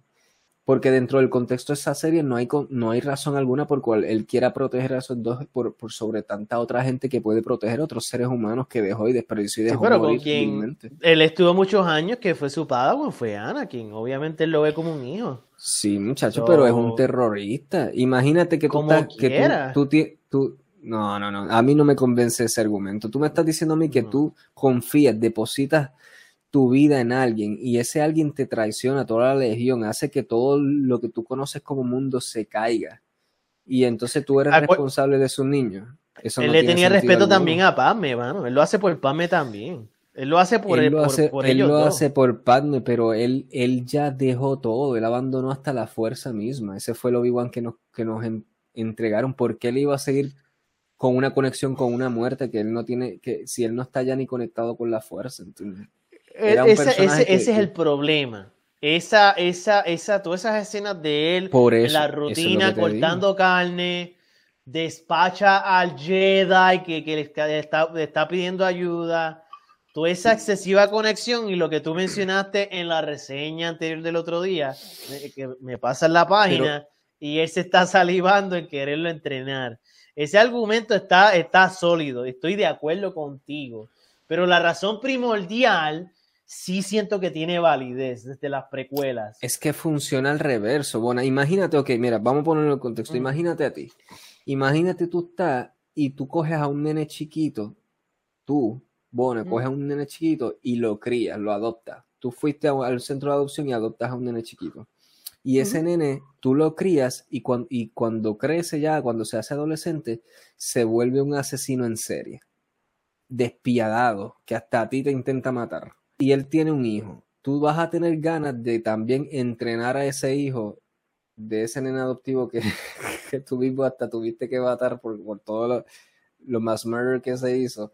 Y tú vas a decir, oh, ¿sabes qué sería buena idea? Yo mismo coger también el hijo de él, de ese más murder, y déjame también criarlo y entrenarlo. O sea, ¿tú crees um, que él inicialmente lo quería proteger, no entrenar viene más, más, más después que sí es un problema por la logística de que él ya, ya abandonó prácticamente la fuerza completamente, se, metió para carnicero. Eh, ahí sí hay una desconexión, pero yo, ok, o sea, el argumento mío es, hay mucha razón lógica y emocional de por qué él cogió a Leia y a Luke cuando nacieron y muere Palme y por qué se los lleva y lo, los protege, o sea, se los da a esta familia para que los protejan y él los vele. Eso, lo de entrenar, ya eso ahí está medio, medio raro. Y, la única razón por la cual puedo ver de que eventualmente él lo quiere entrenar es porque para que ese muchacho mismo se proteja de, de que no caiga en de que ellos tengan vida, ¿tú me entiendes? De, que, de que no les pase algo a ellos. Porque siente que esa es su responsabilidad por el respeto a Pam y Anakin, Isaac. Eh, desarrollaron muy bien en las precuelas el respeto que se tiene eh, um, con Obi-Wan y de Obi-Wan Anakin a pesar de que Obi-Wan eh, Anakin turns, pero lo ve como un hijo, lo entrenó. No me convence. Lo estoy viendo con los ojos de las precuelas, con los ojos de las precuelas. Tú, tú dices ah, que si el asesino acá, pero aquí hubo un bonding bien fuerte y un eh. excelente desarrollo de personajes de tres películas. Que hay una relación de padre a hijo, genuinamente, entre Obi-Wan y Anakin. En, en A New Hope estaba establecido mm. mejor, ¿entiendes? En el canon establecido por George Lucas en A New Hope Obi-Wan era un viejito que estaba ahí, pues, viviendo en el mismo lugar, no tiene chavo para ir a otro lugar y pues se encontraba con Luke de una vez cada, 50, cada 15 años, whatever, ¿entiendes? Pero en esta serie empieza con esa obsesión de él querer entrenarlo, sin tener las herramientas para entrenarlo, como ya hablamos anteriormente, era mucho de esto.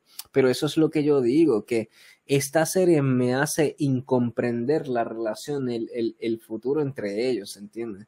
Versus las películas ya tú dejas las precuelas y las originales hacen concordancia, tienen razón todo lo que tú explicas. Pero esta serie me, me interrumpe esa concordancia por el tipo de personaje que me dan Obi-Wan Kenobi y su contexto, es lo que yo digo, ¿entiendes? Ok. E, ese es mi problema. que el Obi-Wan Kenobi que me presenta esta serie, yo no me lo creo queriendo tener tanta conexión con esos niños, ¿entiendes? El Obi-Wan Kenobi que sí me deja las precuelas y el que sí me presenta New Hope, esa realidad sí me hace mucho más sentido, que no es una realidad más tan obsesiva con, con mantener esa conexión. Es más como tú dices, mira, lo dejé ya con este, lo dejé con esta familia, ya están seguros, ya mi, mi trabajo se acabó. Y estoy por ahí más o menos, entre si me lo encuentro en un bar o lo que sea y tengo que protegerlo un ratito, pues ya, súper. Pero sí se da, sí se da. Pero esta nueva serie lo hace como una misión obsesiva y no me tiene sentido según las circunstancias presentadas en las precuelas de lo que representa eso. Ok, y de por sí yo estoy de acuerdo con eso, con ese último punto, de que como lo han presentado a él, no, tú mencionaste otro punto ahí de que no hace sentido de que quiera como que o proteger por el a, los hijos de un asesino. porque, y eso es otro punto totalmente distinto. No, porque cuando hablo de proteger es obsesivamente, como la manera en que lo presentaron en este, en esta. Porque en esta, en esta serie es obsesivo, a, nivel de que mi misión única, exclusiva es eso, y olvídate de alguien más que necesite. no se estaba entrenando, exacto. Sí, sí. Olvídate de alguien más que necesite mi ayuda. Ese lo mando para el carajo, que se ahorque, que lo ahorquen, no importa, ¿entiendes? Mi obsesión obsesiva, mi, mi único propósito esta serie lo pone como casi como que es ayudar a, esos, niños. Bueno, bueno, ¿tienes algo que mm. quieras decir eh, que no se ha mencionado, por ejemplo, de cosas en general? A mis notas en general, que no son muchas. Pues mi gente, eh, estos son mis pensamientos de el final de la serie Kenobi. Eh, comienzo pues con lo bueno. la pelea de Darth Vader contra Obi-Wan me, encantó en general. Y yo sé que hemos hablado de que la, coreografía eh, no, no estuvo tan buena como pudo haber estado, pero siento que estuvo sólida suficiente debido a que estos personajes estaban eh, peleando más de manera como que bruta, como que mi no era tan, tan coordinado y Obi-Wan hace tiempo que no peleaba. la localización estaba muy buena, eh, las líneas finales después que derrotan a Darth Vader, derrotan, no, no que lo matan, sino que lo dejan ahí moribundo. Eh, todas estas líneas estuvieron emocionales y la, la interpretación eh, de las líneas de, de Obi-Wan estuvieron fenomenales, honestamente. Y la, la, emoción que, que, el actor Juan McGregor puso en esta escena, siento que fue memorable, honestamente. Eh, otro, otro punto, eh, me gustó mucho eh, pues la química de Obi con Leia. La niña actriz fue, fue excelente en general en interpretar este personaje. otra cosa que me agradó fue, ah, me gustó mucho, y esto es de toda la serie, de los seis episodios que vimos de Kenobi, que ellos volvieron a, a castear los personajes originales, los actores originales que, hicieron de estos personajes eh, mayormente en, las precuelas. Eh, ellos trajeron el mismo actor que hizo del tío de Luke e incluso la, si no me equivoco, la, esposa del tío, creo que es la misma actriz también, recuerdo esa cara y, para mí que es la misma actriz. Um, y obviamente Ewan McGregor, eh, Hayden el que hace de Anakin Skywalker, son todos los mismos actores. Y e incluso el padre de Leia es el mismo actor también, el, el Organa, ¿verdad? Organa senador. Eh, me, me, agradó mucho esta decisión porque trae, trae más la nostalgia, más, más fuerte ver estas caras conocidas. Eh, y siento que fue algo muy bueno. Um, eh, entonces, ya lo mencioné, la escena final despedida de Kenobi con Leia me, me, me agradó mucho. Lo malo así en general, mezclado con lo feo Um, so, me sentí emocionado de ver un personaje legendario como Qui-Gon Jinn, pero la ejecución no me agradó ni cómo lo escribieron las líneas que él dijo. Ya hablamos mucho de esto, nada, lo, dijo, lo digo rapidito. Um, la historia de los Rebels de Obi-Wan que están tratando de escortar, um, ¿verdad? Obi-Wan tratando de escortar, ¿verdad? Estos eh, rebeldes, como quien dice, ¿verdad? En la nave, todo esto sentía que necesitaba más desarrollo de, tanto de los personajes y como las cosas que ya hablamos de verdad del hijo de, Ice Cube, de que, de que él no hacía consistencia con, con, con, las decisiones de él, de que en un momento decía que no se podía hacer otra cosa y en el otro otra, y todo esto demeritaba esa secuencia de escenas. Más cosas de lo feo en sí. Lo mencioné, lo tiro rápido de nuevo. Historia montada de Skywalker Kid. Luke Skywalker necesitaba desarrollo de personajes, sí lo necesitaba.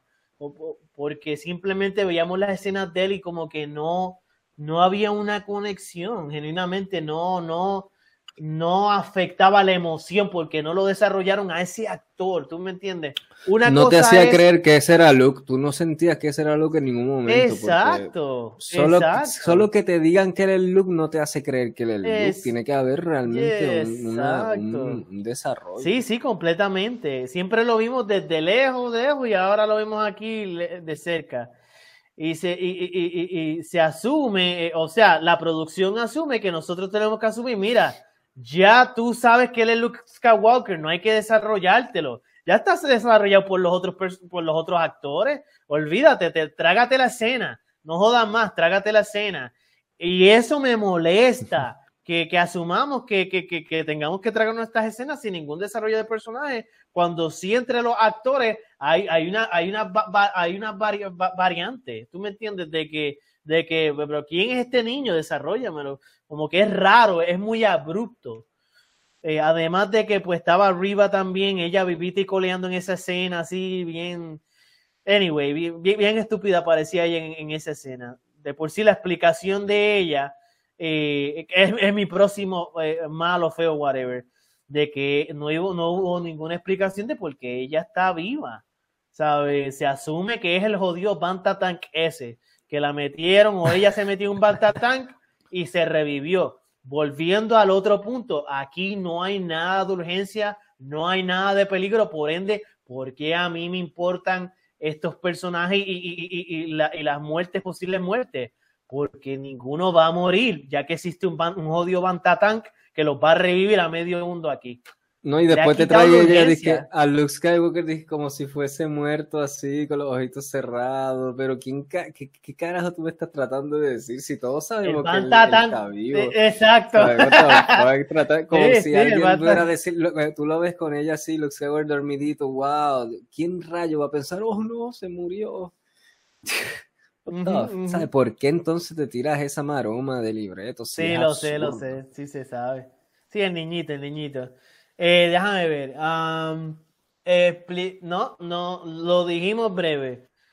O sea, el Gran Inquisitor muere en una escena, dos episodios después, vivito y coleando, el Gran Inquisitor. Quan Chi, Quan Chi. Doctor Evil, Doctor Evil Quan Chi. Sí, ¿cuál era el nombre de él? Él, era Grand Inquisitor. El Gran, Grand Inquisitor, sí. El Grand Inquisitor. Una es que es como tú dices, ¿verdad? Me pasan la página en una, muerto completo. Y la otra, después de dos episodios, vivo pero completamente. Y no está ni cojeando, al menos Riva está cojeando. Tú la ves allá como que dolorida, pero aún así no tiene justificación. Este, el Grand Inquisitor, no está ni cojeando ni nada. Todo se asume porque somos.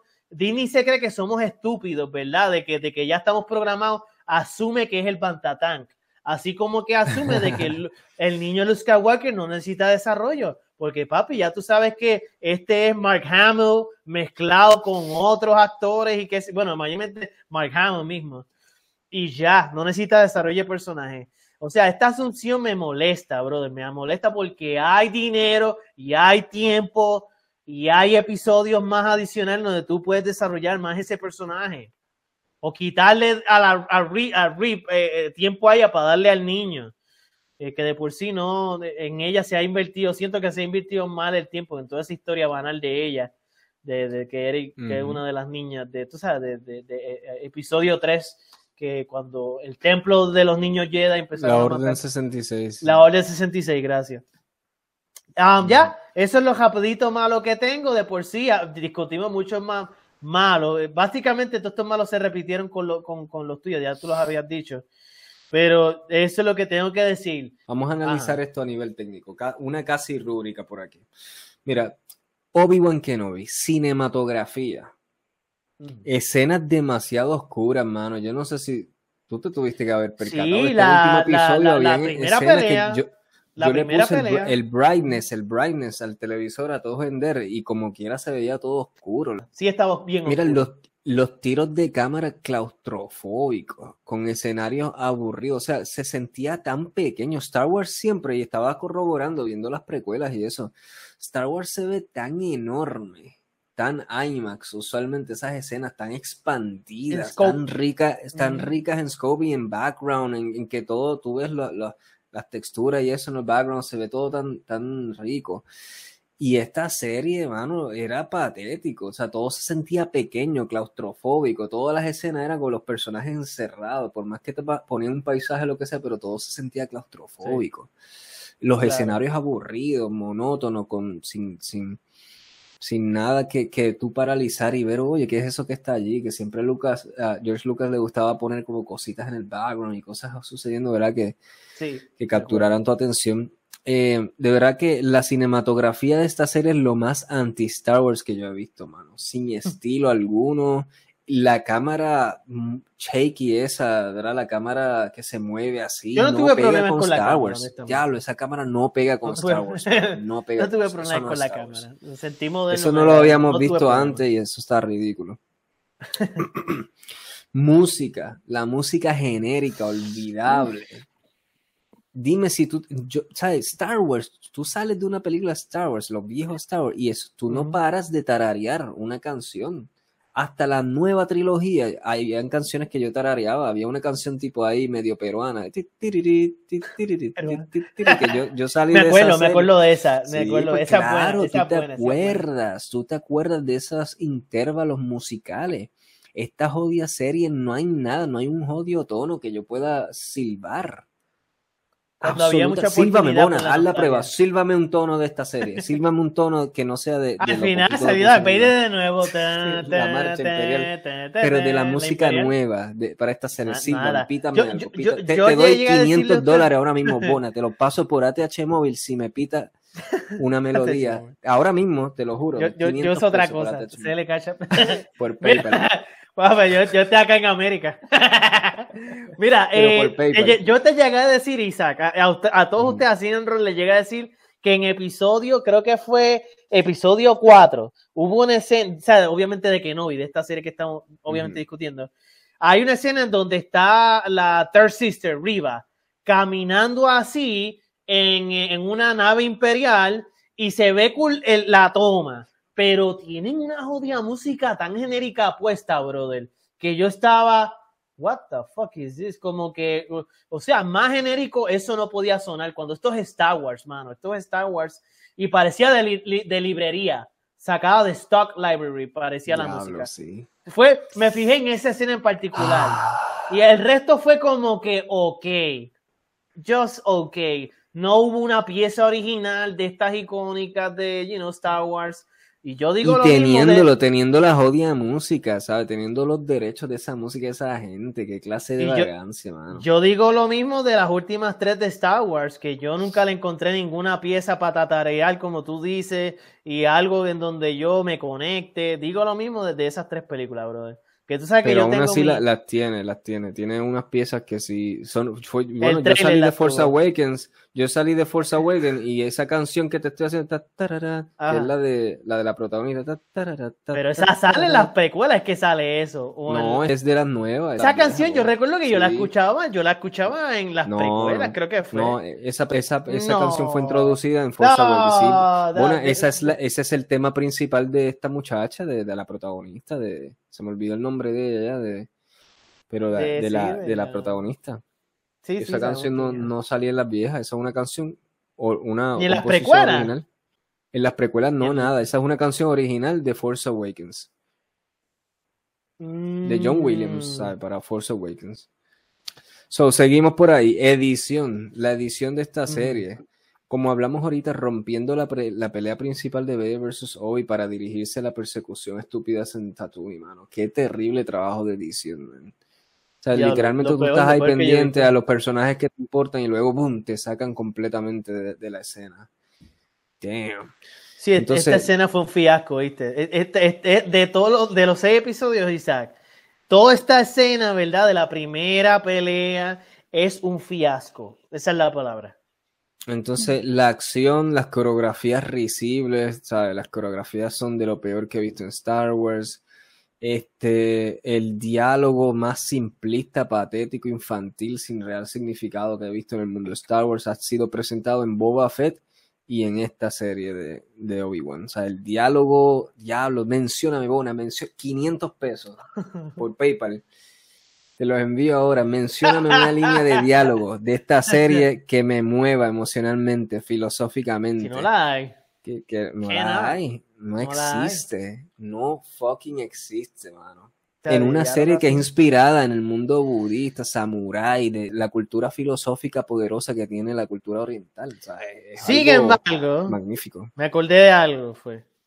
Eh, a mí me encantó cómo estuvo escrito esas pocas líneas entre después de la segunda pelea de Darth Vader y Obi-Wan, que no es que era necesariamente filosofía, pero, pero, pero cargó mucho la emoción cuando le dice, um, ¿verdad? Cuando uh, Darth Vader slash Anakin le dice, I kill him, yo lo maté. O sea, yo maté a Anakin. Eso estuvo cargado. Ah, y entonces Obi-Wan le dice, I am sorry, Anakin, I am sorry, con toda Pero eso lo vimos ya, Bona, Eso, no es filosofía, pero, eso, ya lo vimos ya. Eso es una repetición. Yo volví a ver la pelea la escena de, los volcanos, sí, sí, él dice Es mucho mejor. Esa, es lo mismo, él dicen eso mismo ya, lo único con un, un par de cambios palabras, pero la intención es lo mismo y ya todo eso lo vimos y las emociones entre ellos dos y verlo ahí tirado, esa escena otra vez la vi en YouTube de él quemándose la lava y diciéndole te odio, y bueno, es tan poderosa todavía al día de hoy, ¿cuántos años han pasado de eso? Y yo veo esa escena y es shocking, es una escena chocante, tan bien escrita. Y entonces esta serie trata de hacer lo mismo, pero retardadamente, como que trata de imitar un poco de lo que pasó ya y repetirnos, engavetarnos otra vez, darnos la misma cuchara de medicina que ya no, ya las tragamos completa hace cojón de años. Y te lo vende esa nostalgia como algo, ay, qué genios son, mira, qué poesía, dice la gente, oh, poesía, rima. Es patético, están haciendo una copia barata, básicamente. Es una versión Wish de lo que vimos en episodio 3, es lo que nos presentaron en este episodio, una versión Wish y se recalca más cuando tú vuelves a ver esa escena, mano. Deja que vuelve a verla y tú vas a ver, oh, la, la, tengo tatuada en mi mente, créeme. O sea, yo, porque es una de mis escenas favoritas de, de las precuelas, esa conclusión. Incluso mientras tú ibas hablando en español las líneas, yo, yo me acordaba, obviamente, porque la he visto pues en inglés, obviamente, con los subtítulos. Eh, sí, ah, está, es una escena fenomenal, muy dramática, de estas Shakespeare muertes así bien, bien heavy y la música y todo. Solamente de acuerdo contigo en que es como, es casi un copy and paste, o sea, ya pasó, pero lo único que este es Darth Vader, ¿tú me entiendes? antes era Anakin y luego de fondo Darth Vader. Ahora es full Darth Vader y ves una tajada de Anakin atrás. Eso es lo que es diferente de esta escena y la nostalgia de que, come on, I mean, al, final del día, a mí me agradó ver la escena, me dio la nostalgia y pues yo consumí ese producto y me gustó como, como me, me, me, me dieron esa parte en específica. ¿Tú me entiendes? Para mí funcionó. Eh, pero entiendo tus puntos, son válidos, mayormente también el de copy and paste, pero es que es, es un poquito diferente en cuanto a que ahora es el que está frontal es Darth Vader. Antes el que estaba más frontal era Anakin. So,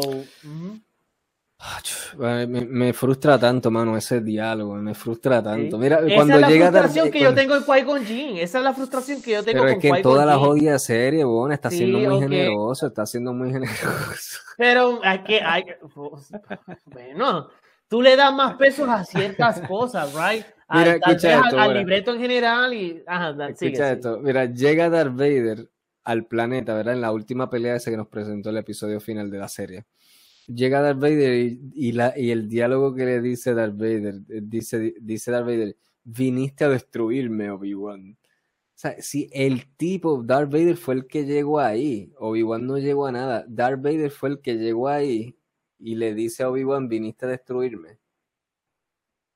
¿Sabes? ¿Cómo, eso ah, tiene sentido? ¿Cómo eso? Ah, ok, bueno. ¿sabes?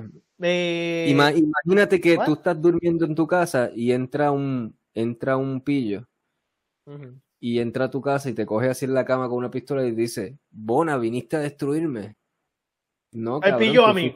tú fuiste el, que vino a mí, exacto. Pero aquí esto pasa con Darth Vader. Literalmente Obi-Wan está ahí en una esquinita descansando y viene Darth Vader al planeta y lo primero que le dice es, veniste a destruirme. Le pregunta Obi-Wan.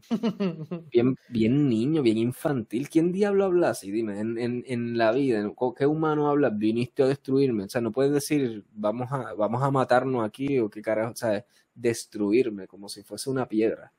¿Entiendes? Yo odio eso, que hablen así. Bueno, yo creo que las precuelas hablan de Destroy, hablan en ese lenguaje sí, también. Pero, pero, pero estamos para coger lo, lo, malo que hizo las precuelas y mejorarlo. De eso se trata el futuro y tener estos personajes. No coger lo, lo, Pero ahorita tú mencionaste no cosas lo bueno las precuelas también. Sí, porque sabemos que hay cosas de amar a las precuelas. O sea, yo, a mí me encanta episodio 2 y el 3 con todas sus cosas que tiene negativas, pero son más, yo entiendo, en, cuestión de temática, lo positivo que tienen. Sí. Eh, pero esta serie coge lo, lo, bueno de las precuelas, lo caga, y lo malo de las precuelas lo repite y lo eleva más malo todavía. Es lo que para mí hace esta, esta serie.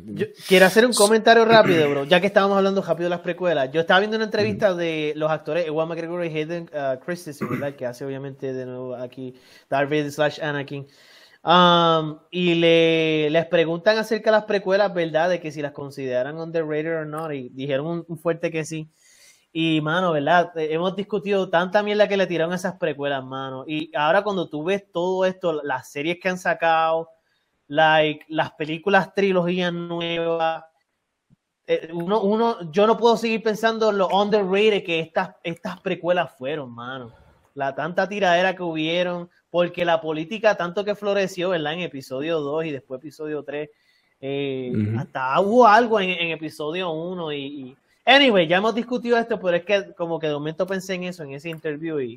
Y no, no nos vayamos lejos, a mí Star Wars, las originales tienen un diálogo patético en muchas partes hmm. y escenas patéticas. O sea, Star Wars nunca ha sido una, una obra maestra. Lo que pasa es que aún con todos sus defectos, tiene unos temas centrales que resuenan y están tan bien hechos, esas temáticas centrales, pero tienen sus diálogos patéticos. Yo estaba también viendo escenas de las originales y eso, y eh, era, era risible completamente, o sea, muchas escenas. Para mí, la, Star Wars, la magia es, es, ese juego, esa relación entre los temas principales, no tanto la ejecución de esos temas, pero los temas principales y cómo la música te cuenta esos temas principales, tú cierras los ojos y los entiendes, ¿entiendes?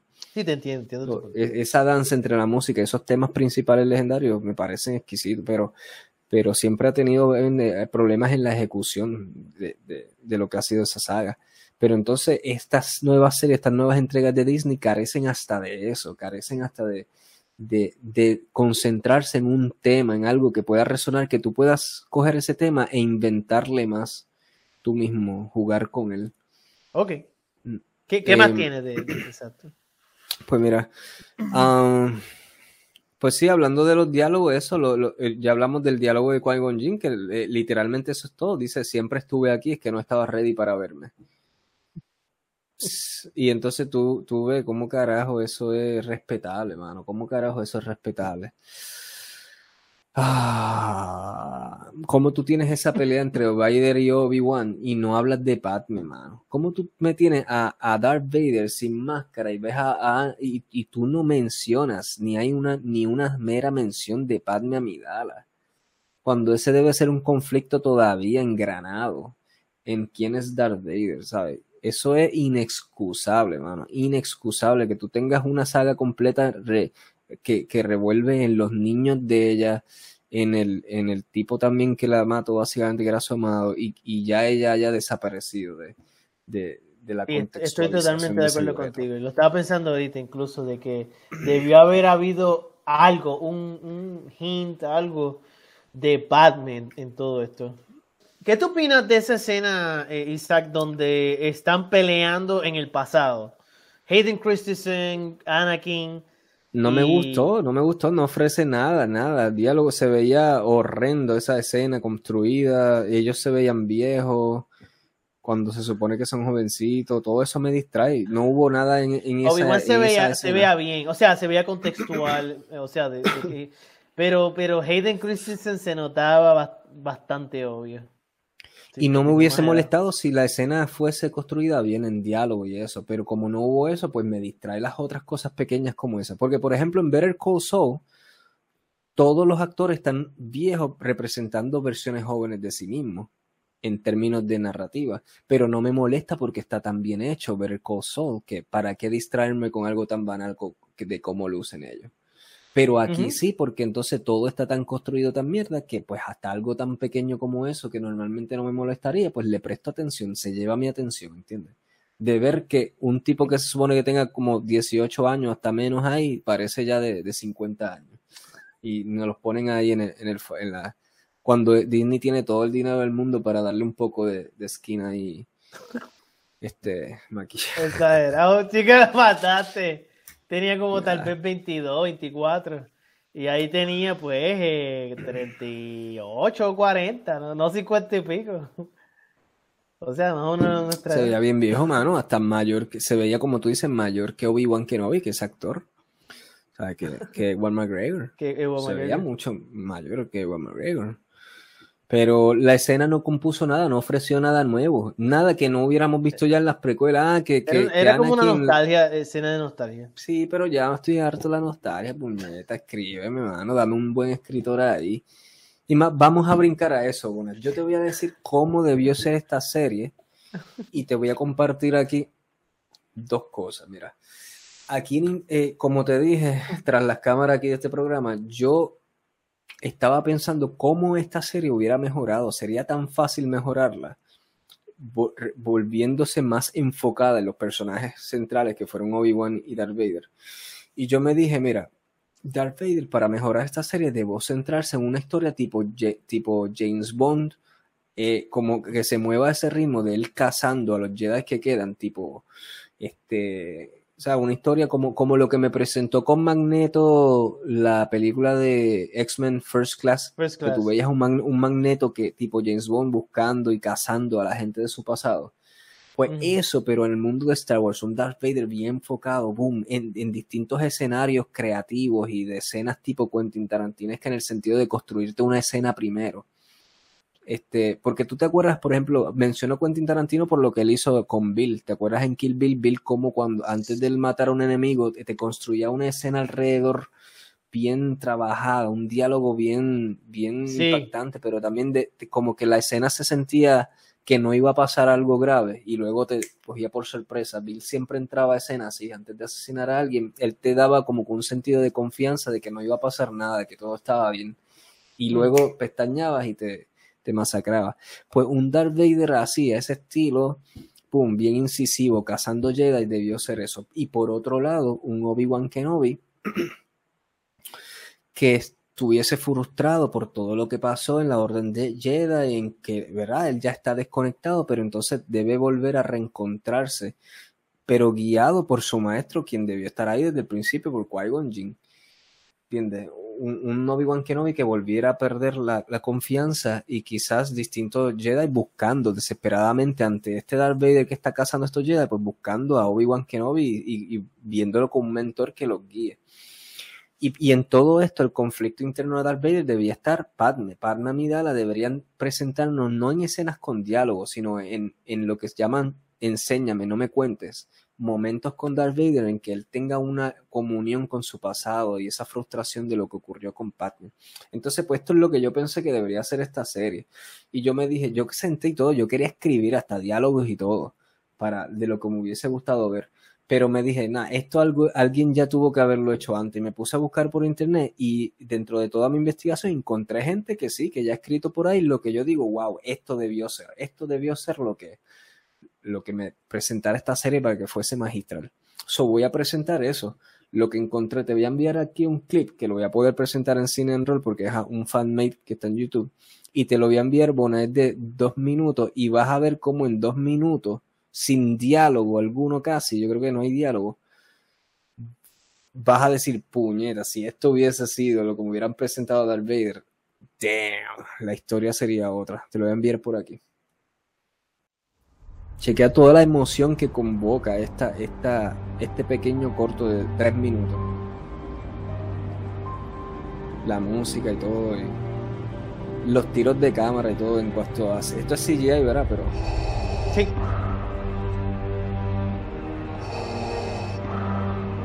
El terror que evoca, ya tú verás muchos de los aspectos de esta escena.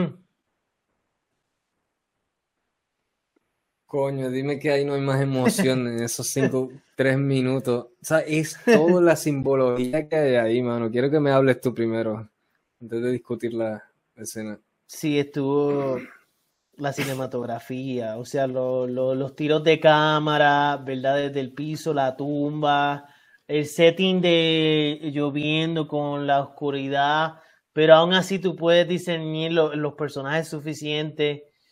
Eh, Déjame ver. E, eso fue lo más que me, me, O sea, él utiliza la fuerza para algo tan sencillo como revelar la, la tumba de Padme. Y como que me dio un chill de que tenga. y entonces va ahí, la, la, parte cuando se quita la máscara, ahí tuve mis hincapié, ¿verdad? Porque el, Darth Vader históricamente no se quita la máscara así porque sí, a menos que esté al lado de un Bantatán curándose, qué sé yo. Eh, pero pero cuando después que se la quitó, cuando tuve más la expresión de él y él mirando, como que hubo algo que conecté emocionalmente con, o sea, con, con, esa parte de la escena. Y después cuando están, claro, los que están, los guardianes de, de, la, de la tumba. Eh, los rebeldes, Los rebeldes mismos.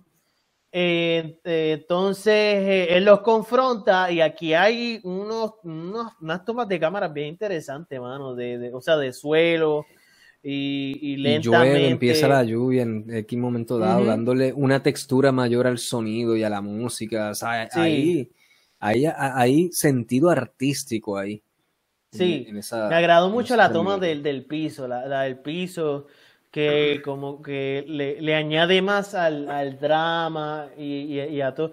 simplemente cuando veo escenas así, simplemente digo, ya, eso, eso era algo que faltaba en esta última serie, tener tomas, tomas así más creativas que añadan al drama en vez de tomas, tomas bien novatas exageradamente novatas, honestamente, que, hagan todo lo contrario, que como que me saquen y me, demeriten más el personaje, que fue lo que te menciona de las tomas que no me gustaron de cuando está la terapia mental entre Darth Vader y, y pues Palpatine, que parece una terapia las tomas y más el diálogo, todo mezclado.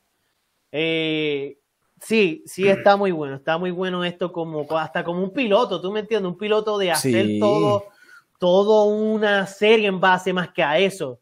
O sea, ya eso setea el drama de lo que eh, todo rodea de eh, la historia de Darth Vader, el struggle que él todavía tiene, más que con ese piloto.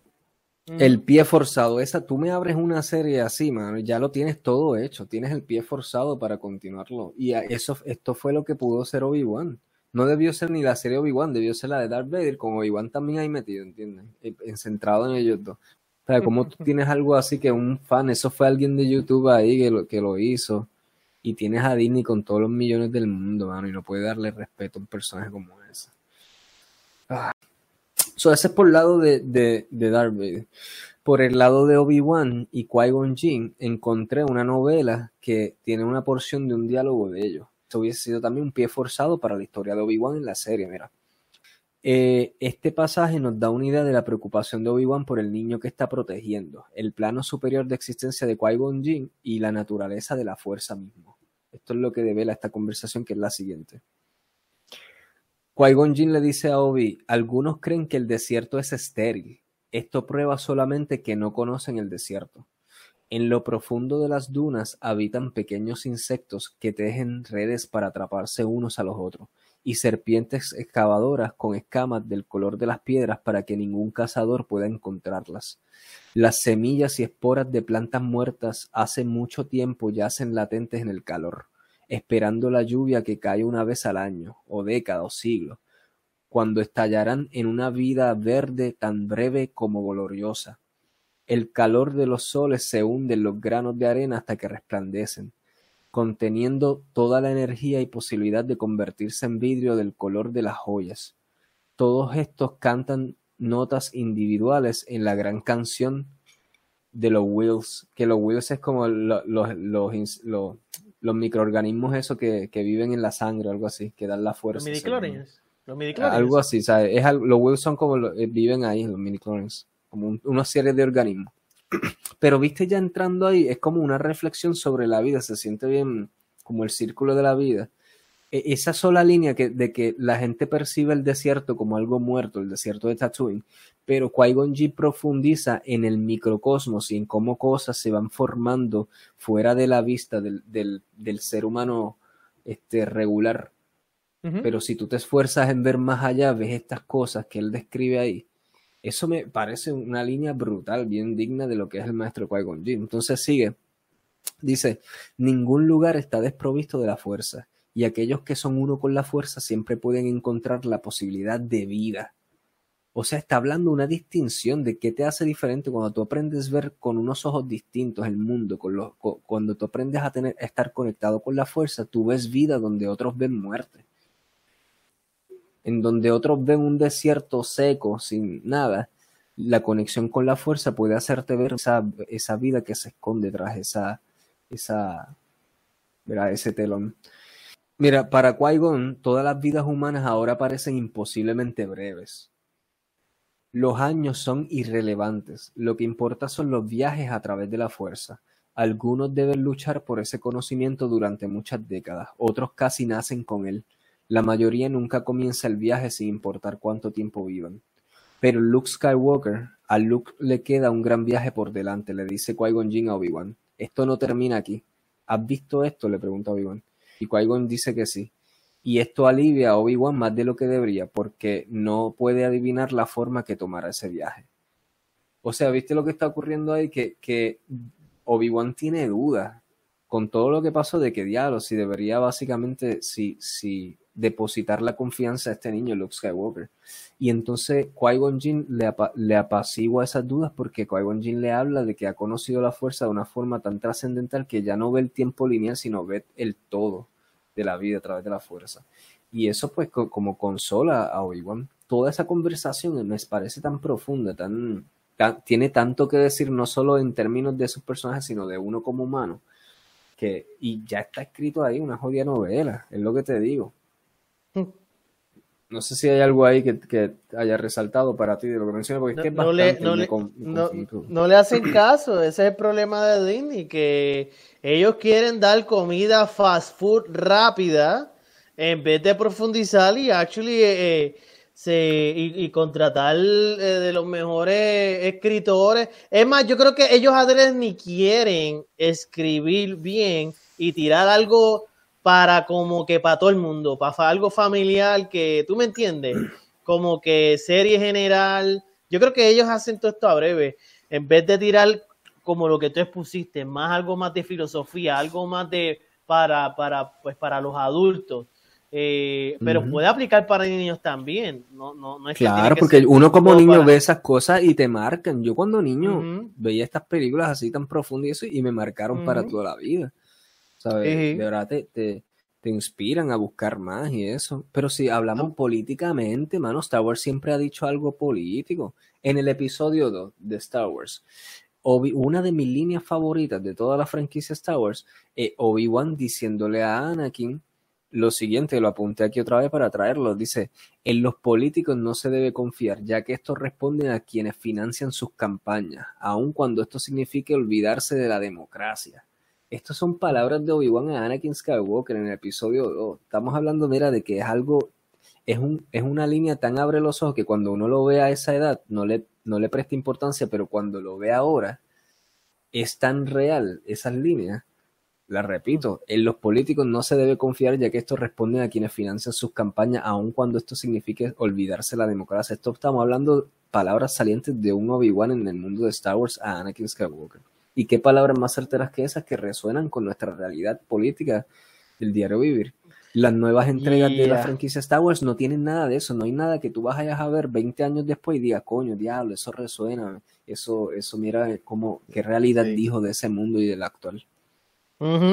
Sí, que ahora mismo de por sí estamos en, en los hearings de enero 6, de verdad, cuando asaltaron el Capitolio en donde esto resuena bien, bien heavy con, con, el tema que tú estás mencionando. Y tengo que decir que de todo esto me fascina la idea, entretener la idea de que esta serie sí pudo haber sido de Obi-Wan intentando de conectarse más con Qui-Gon Jinn con, ¿verdad? por medio de la fuerza y de que él le, le como que lo apaciguara y que, o que tuviese un conflicto más interno que nos mostrara más, más palpablemente.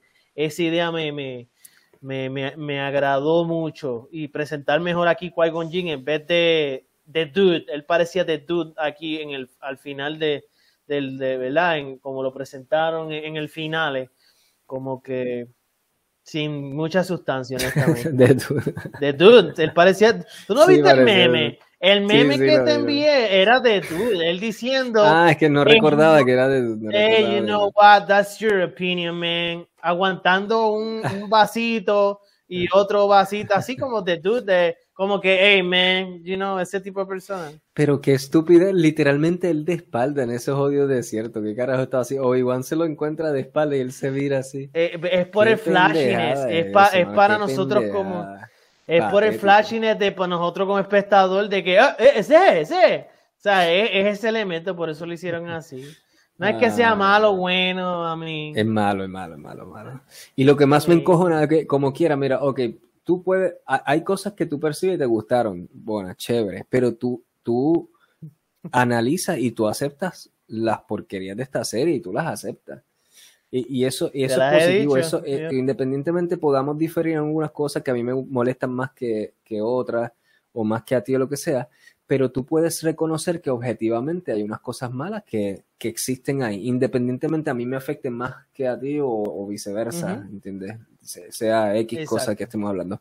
Pero me frustra mucho toda una legión de fans ciegos que no pueden ver ni lo mínimo negativo de estas cosas. Y te voy a decir, en un mundo ideal uno puede decir, ay, pues eso es el arte, cada cual y whatever. Pero el problema es que el ser tan ciego, tan, tan ridículamente ciego, inclusive algo como el arte, provoca que se siga, estas corporaciones sigan vendiendo esa porquería, porque entonces no oh, tienen que esforzarse por mejorar. Y cuando, y por eso es que personas como tú y yo estamos aquí criticando. Pero si ya hay un mercado que las consume ciegamente, sin crítica alguna, ¿para qué ellos se van a esforzar en mejorar? Si te lo pueden meter esa mierda, no importa qué, y te la van, y hay un sector de la población que se la va a comer. Y otra cosa que me preocupa es el antiintelectualismo en, en términos de una generación de idiotas que se está creando, o sea, consumiendo. Pero, o sea, todo esto tiene una raíz, porque era esto que estamos viendo en un aspecto generacional de antiintelectualismo tétrico. O sea, yo lo vi en mis cinco años dando clase como maestro la degeneración del talento de la, de la escritura, la reflexión, el análisis crítico, la falta de comunión con la buena música, buena literatura, exploración de lo multicultural, todo eso se está degradando de una cosa de una magnitud increíble. Lo vi yo dando clase como maestro. O sea, generaciones y montones de estudiantes totalmente ya que son los mismos que, que están consumiendo este tipo de porquerías y se lo tragan sin, y se molestan cuando ven a alguien que critica objetivamente algo. ¿Sabes? Hmm. Lo más que me molesta de esta crisis es que no solo se manifiesta en algo inofensivo como la interpretación de una serie televisiva, sino que esto es algo que, que es una muestra a pequeña escala del deterioro del pensamiento crítico que representa un peligro también en otros temas como lo estamos viendo como la política, por ejemplo, issues de relevancia de progreso social. Y, lo, y tú sabes que otro aspecto es preocupante también, en ese punto que por la gran parte yo estoy, estoy de acuerdo contigo, es que la, los críticos están dándole buenos ratings a, a estas series y películas de junk food, de, comida barata, eh, eh, yo estoy como que, pues, si, si ellos están metidos también en esa guagua, pues estamos jodidos. Eh, por ejemplo, IGN, que yo confío tan, tanto en ellos, ellos le han dado over tremendo, tremendo review, buenas críticas a la serie en general de Kenobi.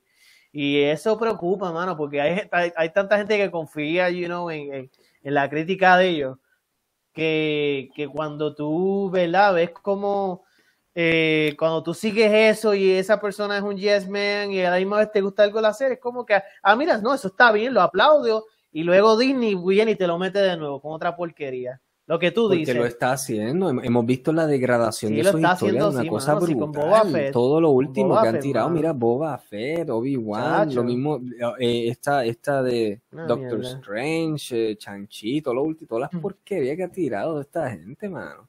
Ahí diferimos un chichín, pero, pero estamos más o menos. estamos en el mismo punto. Estamos, estamos más o menos en el. O sea, el, el punto es el mismo, es que diferimos en distintos niveles de porquería. Es que el miedo es buena. la cosa es que siempre se ha hecho porquería. En cine, en literatura, en música, siempre ha habido porquería. Pero el problema de ahora es que estamos viendo una megacorporación acaparándolo todo. Que ya, ya, ya no hay un balance, ya no hay un balance entre porquerías y cosas buenas, sino que Disney es un monopolio megacorporativo, una bestia corporativa que, que ya se come, ya las películas buenas aquí no están saliendo al cine aquí en Puerto Rico, yo tengo que verlas en Fine Arts. O sea, buenas películas así de 24 o que sea, tú viste lo que tuve que ir a hacer para ver The Northman, eh, Everything Everywhere All at Once, bien limitada, porque a los cines lo que quieren pasar es lo que deja dinero, que son estas grandes megaproducciones de Disney que lo está acaparando todo. So, ya no hay un balance. Si fuera como antes, pues que las corporaciones, pues hay muchas, cada una hace sus porquerías, sus cosas buenas, lo que sea, pero se siente como una competencia más, más, más fair, más justa.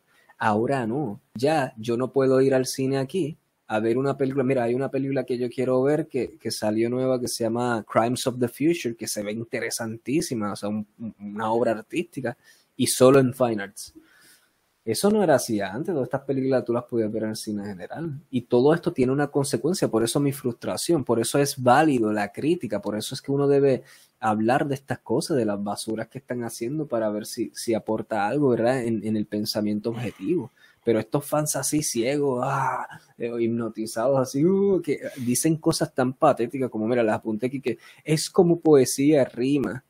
Es una carta de amor a los fans nivel God, ganamos. Estas son las cosas que yo he visto en las redes sociales en cuanto a cosas como Obi-Wan Kenobi, porque te presentan una línea pendeja, Qui-Gon G virándose atrás diciéndole esa línea pendeja. Esas son las reacciones que he visto, mano. Se vuelve político también porque, mira, Top Gun Maverick, un ejemplo, hizo un billón de dólares, un peliculazo, merecido completamente. Hablamos aquí en una reseña completa porque esa película está buenísima. Pero ahora mismo un sector de la población ha cogido para decir, ve, esta película hizo un billón porque no es woke, porque no tiene temas liberales. Y Disney es una basura porque es woke, porque tiene temas liberales. ¿Viste cómo políticamente están relacionando el mal talento con la cultura de, de conciencia social? Y el buen talento quieren atribuírsele a una cultura que abandona la conciencia social. Y eso lo están haciendo gente políticamente en el mercadeo, no son las, no son las mismas producciones en sí. ¿sabes? La producción de Top Gun no, no está diciendo esto es una película anticonciencia social ni nada, pero hay un sector completo republicano, asociación que ve esa, el triunfo de esa película y dice, ve que eso es, cuando tú no tienes conciencia social, es bueno, mira, hace chao. Se quieren montar en ese Exacto, se quieren montar en esa bobita tratando de tergiversar. Disney no está fracasando estas historias porque eres que está tirando porque tenga conciencia social. Al contrario, Disney es una megacorporación monopoliteísta. O sea, eso, eso va con toda la filosofía republicana de lo que es una corporación pero volviendo a Obi-Wan, es una historia mediocre no porque quiera ser woke o lo que sea, es porque no hay talento bajo su escritura y su dirección y su producción. una cosa me encojona ver gente diciendo, ah, esa, esa Star Wars está fracasando porque quieren meternos conciencia social. No, está fracasando porque no hay talento en la escritura que y en la producción y porque no les hace falta meter talento y gastar invertir en eso porque la gente lo consume igual y paga a los chavos igual. La gente siempre va a tirar para su lado y si son republicanos le van a tirar y decir porque esa, fue woke o salió una negrita ahí como protagonista villana, Ese es mi problema, ese es mi es que, es que eso es lo que estoy tratando de decir, Bona. Sí, sí, que sí, No, políticamente hay un sector que se aprovecha y trata de atribuirle los elementos de conciencia social, atribuirle a esos elementos el fracaso de estas historias. Pero no eh, lo están haciendo a propósito. El fracaso de estas historias no tienen que ver por integrar elementos de conciencia social. El fracaso está por no tener talento en la escritura y los niveles más básicos de producción, lo que estoy diciendo. Entonces hay un sector grande, Bona, tú lo ves, youtubers y eso, que hablan de que, ah, porque son woke es que no sirven, ¿entiendes? No sé, no lo has visto por ahí, pero eh, hay un sector. Sí lo he visto, sí lo he visto. Y e, eso sí he visto comentarios de Top Gun, los vi que decía eh, tremenda película y que y, mejor todavía que no era woke, no tenía ninguna agenda liberal y cosas así. Exacto, están atribuyéndole a eso el fracaso o éxito de una historia. Exacto. Y eso está mal hecho porque a la gente se hay mucha gente que es, tú le comes el cerebro tan fácil que se lo creen hay muchos nenitos y eso creciendo, desarrollándose en un mundo en donde ahora van a asociar la concientización social con malas historias y malas producciones y la anticonciencia social con buenas producciones. Y, y, eso, eso, es, eso es algo, una tergiversación que merece estudio psicológico bien brutal. Porque vuelve, eh, hay que volver a decir, una cosa no tiene que ver con la otra. Tú puedes integrar conciencia social y, temas de desarrollo, ¿verdad? De, importancia social y ser una historia exitosa como numerosas producciones lo han hecho. La razón por la que Disney es una mierda ahora mismo es porque es una megacorporación, un monopolio que lo ha acaparado todo. Y eso, es, eso viene del ala totalmente right wing, o sea, de la derecha, de coger corporativa, corporatocracia. Eh, mira, brother, acá las políticas, número uno, son peor que en Puerto Rico. Te lo, te lo, te lo digo, te lo digo sin, sin titubeo. O sea, aquí hay una división bien cabrona que yo ni en Puerto Rico he visto entre los canales mismos. Aquí hay todo un canal completo, masivo nacional, dedicado más que a right wing media. Sí, Fox, News, se sabe. En Puerto Rico tú ves eso, pero a un nivel mucho más fucking bajo, brother. O sea, like, tú no lo ves ahí tan obvio. Eso es lo número Lo hay, uno. lo hay también. Lo que pasa es que obviamente estamos hablando en News, bro. No, pero es en fucking, Every single thing that Fox News puts is right wing. Every single thing that Fox News is right wing. Every la coma, single thing. Te entiendo con la coma. Pero la es propaganda pura. Eh, lo que pasa es la diferencia es que allá estamos hablando de billones de dólares, Bona, y aquí pues son miles y millones, quizás. Eh, la, la diferencia es más en el, en el, nivel de poder de, exacto, pero, pero aquí el mismo modelo político de control mm, mediático que hay allá, eh, aquí lo modelaron de allá, aquí eso es un modelo, ¿verdad? De, de eso. Entonces, like, o sea, el que, el que es bien, obviamente, right wing, eh, es como que una persona que usualmente no está dispuesta a escuchar más nada. O sea, como que te encierras en un mundo y todo lo, que ves, si hay algo malo, se lo tienes que excusar a, otra cosa que ni tiene que ver nada con eso. Que es el tema que tú estás diciendo, que si hay, algo malo y hay dos besándose, dos machos besándose, ah, no, porque, porque es bien left wing o sea, bien libertario. Exacto. Y, pero porque el día a día de esa gente, de, esos fanáticos políticos, aquí hay mucho fanatismo, esa es la cuestión. Es que día a día tienen que aumentarse su ego al tirarle al otro partido, con cosas así tan banales y estúpidas de, de sí, de, de, dos personas que vieron besándose o otras cosas que vieron en algo rápido, es una mierda. Apagan el televisor y, Exacto. Y tú me y es esa extremidad, y yo pero vuelvo Es una extremidad, exacto. No, no, no profundizan en los textos, no, no buscan diversidad en los textos, no buscan más allá, todo es lo que, lo que, lo más fácil tragable y digerible que le den la cucharita ahí. El TikTok, el pues, TikTok, así, así, rapidito. TikTok, y hay lo rapidito, el TikTok así, O sea, la capacidad de ser objetivo va desde cosas tan pequeñas como lo que estamos haciendo ahora, tratar de analizar una obra, una pieza, una serie, y mira, decir, mira, esto es positivo, esto es negativo.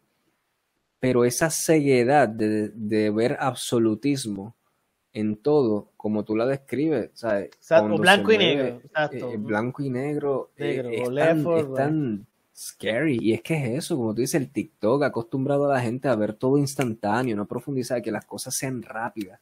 Y las cosas importantes no pueden ser así de rápidas. Toma tiempo, necesitas respirar, necesitas ver la evidencia que tienes frente y profundizar en ella. Mm. Al final del día, I mean, hay, hay que I seguir hacia adelante, pues, por la familia y y estar pendiente si, eh, ¿verdad? Los cambios políticos, unirse a ellos si, pues, si se presenta la oportunidad, como tú, ¿verdad? Que cuando pasó lo de Ricky José y yo, que estabas apoyando un movimiento que, que, que había que pasar, pero la, la ironía es que el cabrón volvió. Diablo, man, esta sociedad está tan jodida que con guiso, le, permiten, con guiso, cabrón. le permiten que él vuelva. O sea, like, mira, yo me rindo, me, me, no sé qué, ¿sabes? no sé qué decir.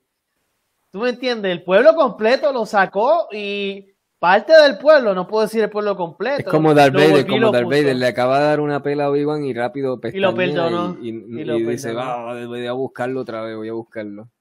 ahora mismo, sí, los, los eh, ahora mismo están los January 6 hearings, que no sé si has visto algo lo, lo, lo, o sea, hearing es la corte de los eventos que pasó de, de intentar de robarse las elecciones Donald Trump en enero 6.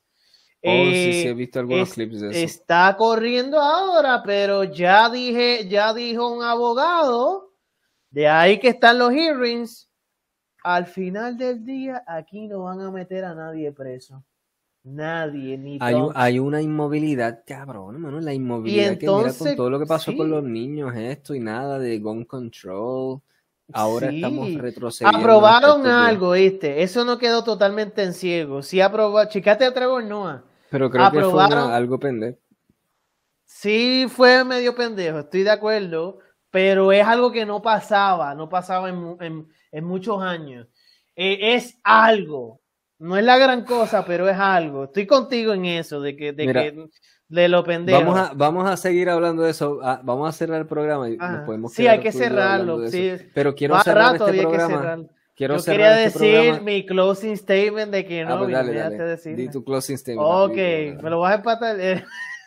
dale, dale. Eh, eh, mira, mi gente, yo eh, cierro diciendo de esta serie de Kenobi que de veras en general dejó mucho que desear en cuanto a su escritura, en cuanto a lo sonoro, ¿verdad? De sus temas musicales, en cuanto a las tomas de cámara, en cuanto a lo que es producción en general. Lo mayor que encontré de bueno en esto estuvo en el mismísimo final, en el último episodio, como lo que mencioné, la pelea y su conclusión y, dos, cosas más. La química de Niña Leia con Obi-Wan y la interpretación de ambos. Y más todavía la de Ewan McGregor, que sigue siendo un, excelente actor. Pese a lo que sea, le dieron en general un libreto malo, pero él hizo lo mejor que pudo, entiendo yo, como actor, ¿verdad? Con, este libreto. Eh, en general, si no te importa mucho lo que es producción, que algo esté bien escrito, y eres bien nostálgico con Star Wars, que te fascina Star Wars, yo entiendo que en general te vas a disfrutar esta serie, si no te importa lo que es producción. Pero si te importa, aunque sea lo más mínimo de, lo que es producción, eh, puede ser que no te guste esta serie. y, Disney, que es una multicorporación con todo el dinero del mundo, pudo haber hecho un mucho mejor trabajo. No es que no me guste del todo, pero tengo mis hincapiés con ella. Y eso es todo lo que tengo que decir. Me quiero despedir, me quiero despedir con las palabras otra vez. Sabia, sabia, de Obi-Wan Kenobi. El que es el Obi-Wan Kenobi real de episodio 2 de las precuelas. Quiero despedirme con las palabras sabias de él.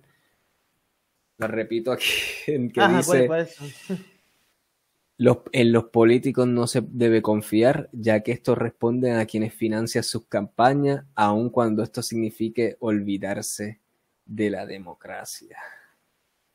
Esa es la realidad. Obi-Wan Kenobi lo dijo hace muchísimos, muchísimos años, cuando todavía le pertenecía a George Lucas.